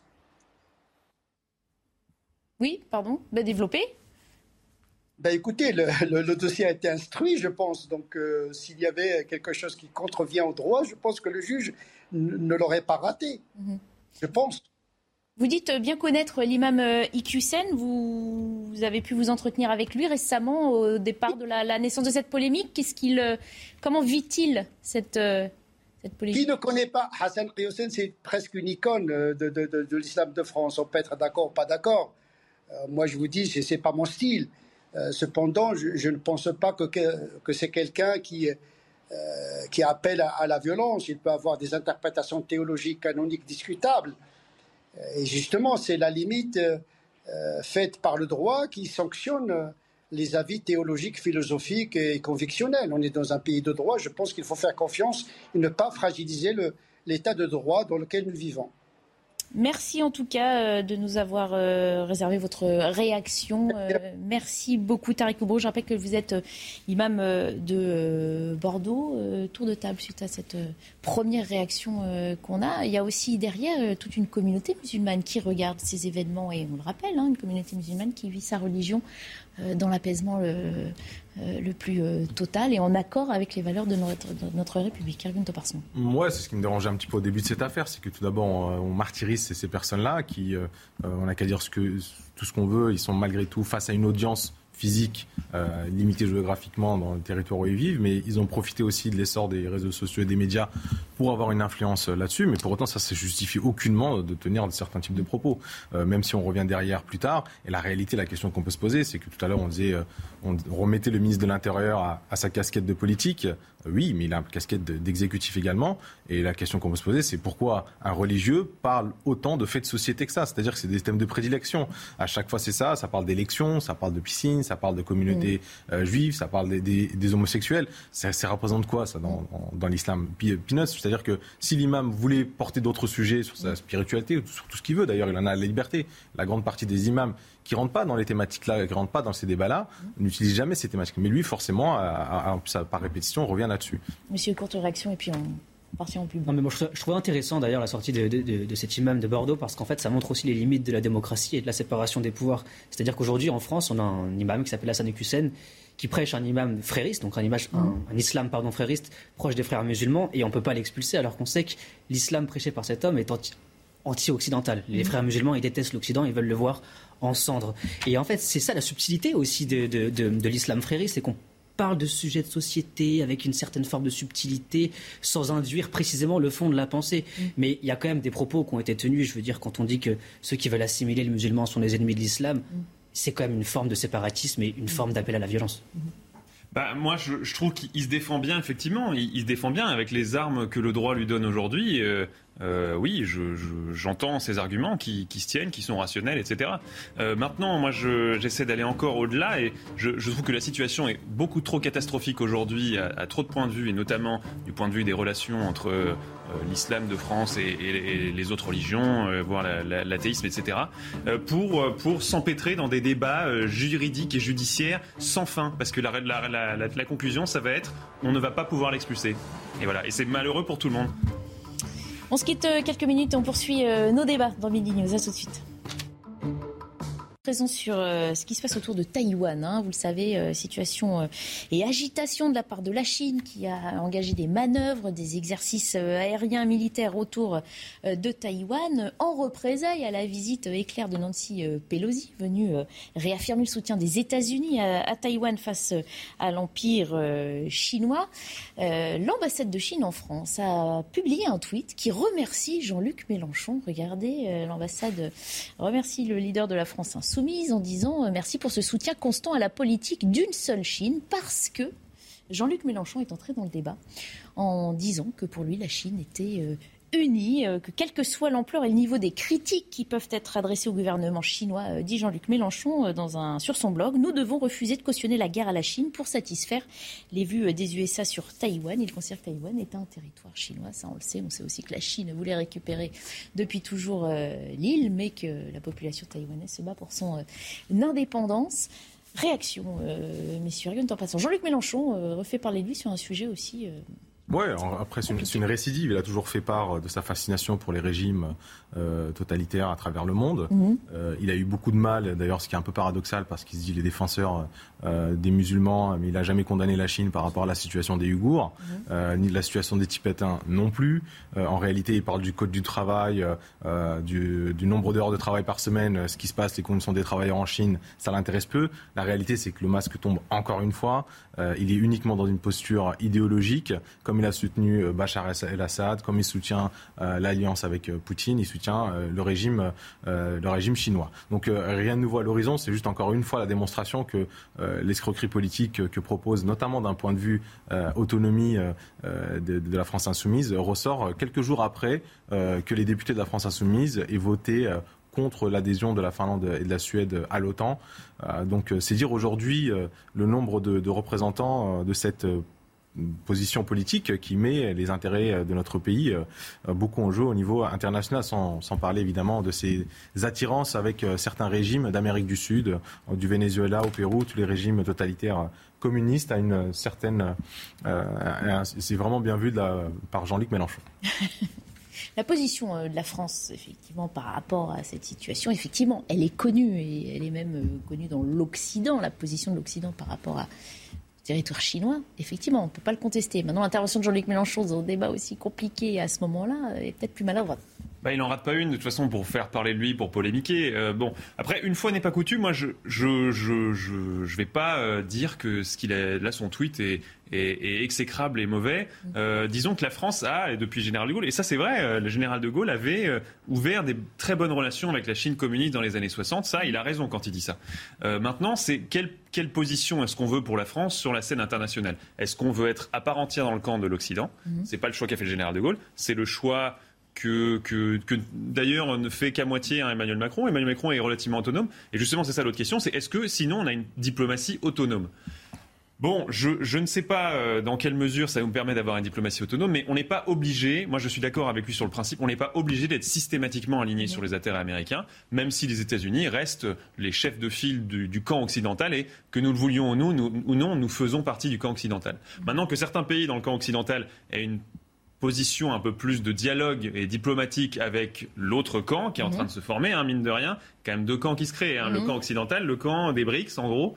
Euh, si euh, la France et certains pays européens ou occidentaux ont un dialogue et une diplomatie plus ouverte avec les pays de l'autre camp, ça peut. Moi, je suis plutôt un partisan du dialogue, donc euh, c'est plutôt pas mal dans l'affrontement, peut-être froid peut-être chaud, mm. qui s'annonce, qui a déjà commencé entre euh, les blocs occidentaux mm. et orientaux, si on peut dire. En tout cas, Taïwan affirme que 68 avions, 13 navires de guerre chinois ont franchi euh, aujourd'hui la ligne médiane du détroit. On sait que l'île vit euh, sous la menace permanente hein, de Pékin. L'ambassadeur de Taïwan en France nous disait en début de semaine sur ce plateau que le contexte aujourd'hui fait que la Chine n'a jamais été aussi puissante pour peut-être euh, réaliser hein, son ambition de récupérer euh, le territoire. Après, l'agitation militaire chinoise, elle a aussi une raison, on va dire, de politique intérieure. C'est qu'à l'automne, en octobre, il y a le grand congrès du Parti communiste chinois.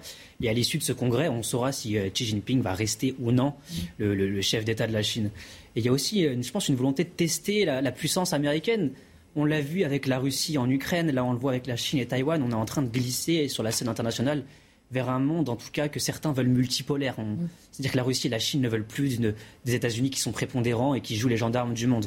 Et euh, je suis assez d'accord avec M. Sèvres là-dessus. Nous, la France, je crois que nous avons une carte à jouer, c'est-à-dire revenir à cette puissance non alignée, à cette puissance diplomatique et au contraire jouer de cette carte pour apaiser les tensions. Je pense que s'il y a un pays qui a une force diplomatique, c'est nous, et nous pouvons apaiser les tensions et tenter en fait de faire tampon entre la puissance américaine d'un côté, la puissance chinoise, faire tampon. C'est vrai Emmanuel Macron l'a essayé un petit peu avec la Russie et aussi en maintenant un dialogue, en, mm-hmm. faisant tampon. Je, je pense qu'il serait de bon ton de faire la même chose avec la Chine. Nous avons le deuxième, je crois, plus grand réseau diplomatique du monde, hein, dans mes souvenirs, juste après les États-Unis, euh, le réseau consulaire, euh, d'ambassades, etc. Donc c'est vrai qu'on a une position particulière, la France. Peut-être que euh, ça vaudrait le coup de jouer l'indépendance, comme le voulait notamment le général de Gaulle.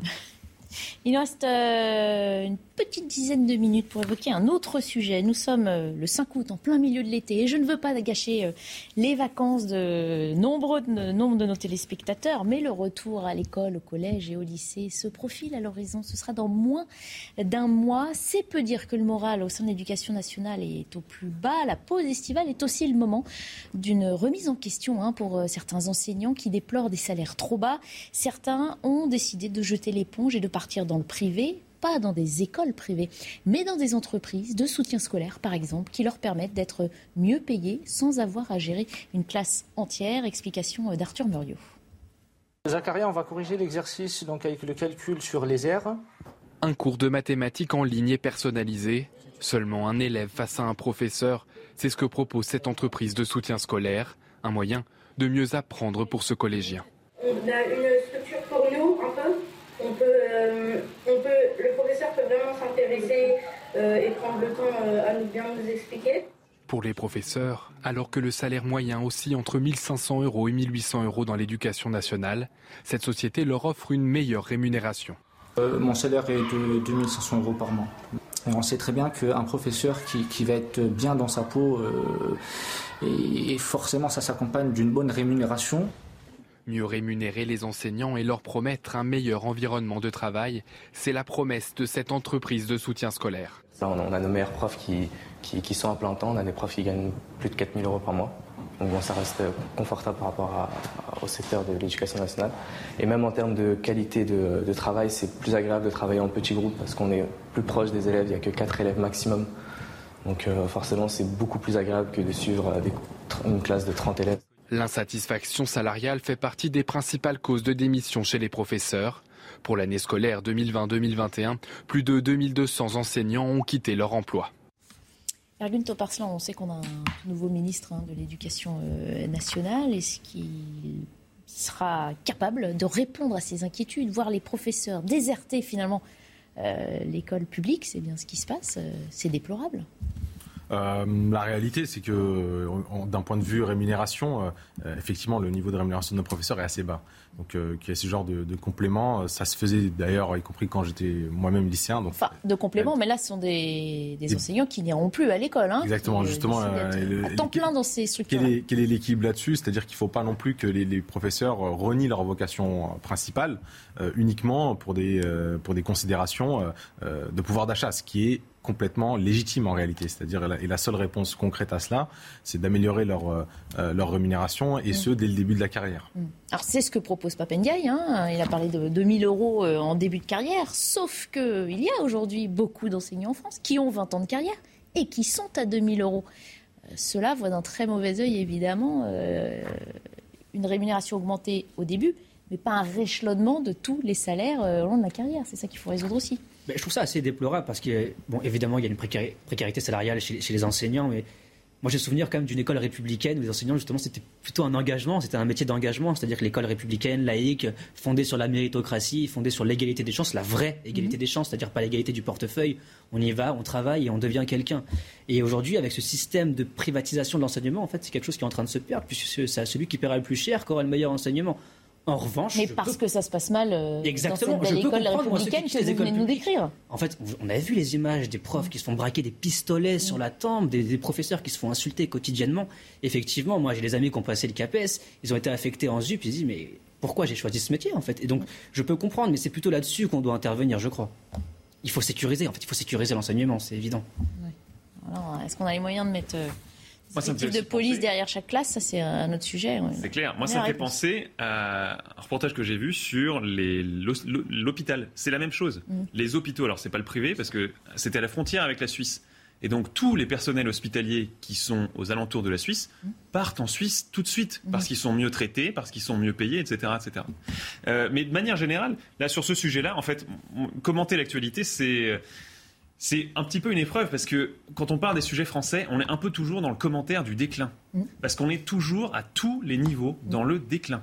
Et c'est très triste à dire, hein, mais là, l'école, que ce soit l'école, que ce soit la santé, que ce soit la justice, la sécurité, euh, l'immigration, on est toujours dans le déclin. Mhm. On, se rend compte qu'on touche, qu'on a de moins en moins les, les, les, manettes en main, on a de mhm. moins en moins de prise sur la réalité et on subit de plus en plus.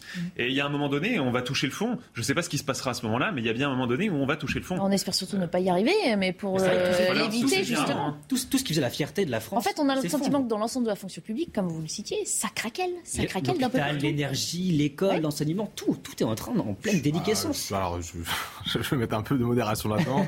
je vous rassure, euh, aujourd'hui, euh, l'énergie dans notre pays, pour vous donner un exemple, euh, pour venir de la région de l'Est, là où ça craquelle, c'est en Allemagne, mm. ceux qui n'ont pas d'énergie nucléaire. Et d'ailleurs, aujourd'hui, ils sont déjà en train ah d'accord, mais là je sens qu'on va s'éloigner. On est sur l'école, hein, Pour, pour un peu pondérer ce tableau de, noirceur dans notre pays, notre pays tient son standing, tient son rang. On a des difficultés. sur l'hôpital, par exemple, ça a été remis en cause. Sur, l'hôpital, on n'a pas, ce qu'a dit le ministre de la Santé, on a un sujet de réforme structurelle de nos urgences. On est en train de la faire. On n'a pas d'urgence qui ferme. On a des lits qui ont été supprimés. On n'a pas d'urgence qui ferme On n'a pas d'urgence qui ferme. C'est pas vrai? Non, c'est pas vrai.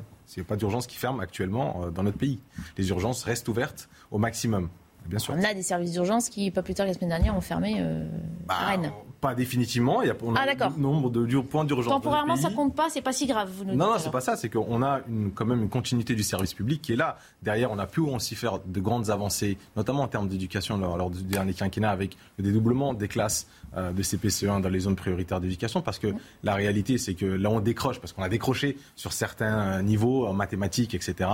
Euh, et on va continuer cet effort-là aussi pour avoir ce dédoublement au, au niveau du collège. Donc euh, maintenant, la réalité, on la connaît. La réalité budgétaire de notre pays, on la connaît. Tout euh, l'intérêt du politique, c'est qu'il puisse faire des propositions. Force est de constater que lors des différents débats présidentiels, législatifs, etc., puisse appliquer des propositions surtout, hein, au-delà de les proposer. Déjà en faire et ceux qui ont été Faire en sorte que les enseignants soient contents dans moins d'un mois de repartir à l'école. Vous avez raison parce que l'Assemblée nationale est, très crucial. C'est un sujet crucial, l'éducation, l'instruction de, de, des futures générations. Et nous, quand, en tout cas la majorité présidentielle, le président de la République, quand il dit qu'il faut prioriser les maths, c'est que c'est un impact direct. Après les avoir, euh, avoir décidé de les enlever, on les a remis. C'est pas lui qui les a euh, enlevés, mais là on est obligé de les quand même de, de les mettre euh, en priorité parce qu'il y a beaucoup de nouveaux métiers et des métiers qui n'existent pas dans le futur, mmh. qui sont essentiellement basés par une maîtrise minimale des maths, pas uniquement pour une élite, mais de mmh. façon la plus répandue possible. Alors, Papenia, y a-t-il les outils en main pour justement, à moins d'un mois de la rentrée, eh ben, redonner de la motivation à ce personnel enseignant qu'on sait fortement découragé? Je, ne suis pas sûr qu'il ait les outils en main. Il a le plus d'outils possible. Euh, je ne suis pas sûr que ce soit suffisant. Moi, souvent, quand j'entends que ce soit la justice, qui est un sujet que je connais très bien, mais là encore l'éducation, l'hôpital, on, parle de, de, petites mesures, de rétablir les mathématiques, etc., etc. Et moi, j'ai à chaque fois le sentiment que ça, c'est de la réformette. Et dans ce sujet-là de l'éducation, comme dans tous les autres, malheureusement, je le déplore, hein, la réformette, ça ne suffira plus. Il va falloir révolutionner les choses. Révolutionner les choses avant qu'elles se révolutionnent d'elles-mêmes. Parce que euh, même euh, là, euh, moi, je quitterai dans une association, je me rends compte. une association, son but n'est pas de réformer, nous, la justice en l'occurrence. Notre but n'est pas de révolutionner la justice. Notre but, c'est de la réformer pour la rendre meilleure. Et je suis persuadé qu'on peut le faire. Mais il y a un sentiment général, y compris auprès de nos adhérents, que réformer, ça ne suffit plus. Il va falloir révolutionner les choses. Donc il va falloir prendre la mesure de, ces choses-là rapidement avant que vraiment ça, dégénère à tous les niveaux. Moi, je constate que ça tient encore, le système. Ah, c'est ce qu'on a dit pour l'hôpital, mais ben qu'on porte à bout, de, à bout de bras. Et ce qu'on a dit pour l'hôpital, mais c'est surtout pour faire euh, une comparaison par rapport à d'autres pays européens. Nous, on n'a jamais euh, mis de côté ni trié les patients, notamment dans la dernière crise sanitaire. Effectivement, ça, nous a, ça a montré, encore une fois. C'est la version officielle. Certains médecins euh, n'ont pas conforté cette vision. Qui, le, qui, le, qui, le, démontrent, parce qu'en réalité. Bah, ils l'ont dit. Ils l'ont dit. Alors dire c'est facile. Dans ce cas-là, moi je ah ben, on, on, a les meilleurs hôpitaux du monde. On a la meilleure éducation nationale du monde. Et ben je le dis aussi. Mais vous n'êtes pas médecin, eux le bah, sont. Et quand on va trier les cancéreux, ceux qui avaient un cancer, on est désolé, on peut pas vous soigner, on va prendre celui qui n'a pas le cancer. C'est une, c'est une réalité. Bah, et de nombreux cancérologues. Si, c'est une réalité, elle est condamnable et il faut qu'il la démontre. Et quel rapport avec l'école alors Pardon, Erwin, ton passant. Du coup, on est parti sur l'hôpital. Non, c'était. On n'avait jamais trié les patients. On ne trie pas les élèves non plus. C'est une bonne chose. On ne trie pas les élèves, mais on n'a absolument pas décroché. On a pris du, a, on a pris du retard d'un point de vue sur certaines thématiques, certaines matières. Ça, on le constate dans des classements euh, internationaux. Et c'est en ça qu'il faut pouvoir faire des propositions. Et derrière, quand on parle de révolution de notre système d'éducation, moi j'aimerais bien savoir concrètement quelle est cette révolution, quelles sont les propositions qu'on peut faire. Pourquoi, pourquoi pas les partager? Il n'y a pas d'idéologie là-dessus. C'est-à-dire que l'école marche, c'est dans l'intérêt de tout le monde en fait. on attendra les propositions du ministre de l'Éducation nationale. En tout cas, en attendant, profitez de votre été. Nous ne sommes que le 5 août. Les vacances euh, sont encore euh, là. Profitez-en bien. Merci, euh, messieurs, d'avoir participé à Midi News aujourd'hui à suivre la belle équipe présentée par Michael Dorian. Je vous retrouve lundi à 11h sur l'antenne de CNews pour Midi News la semaine prochaine.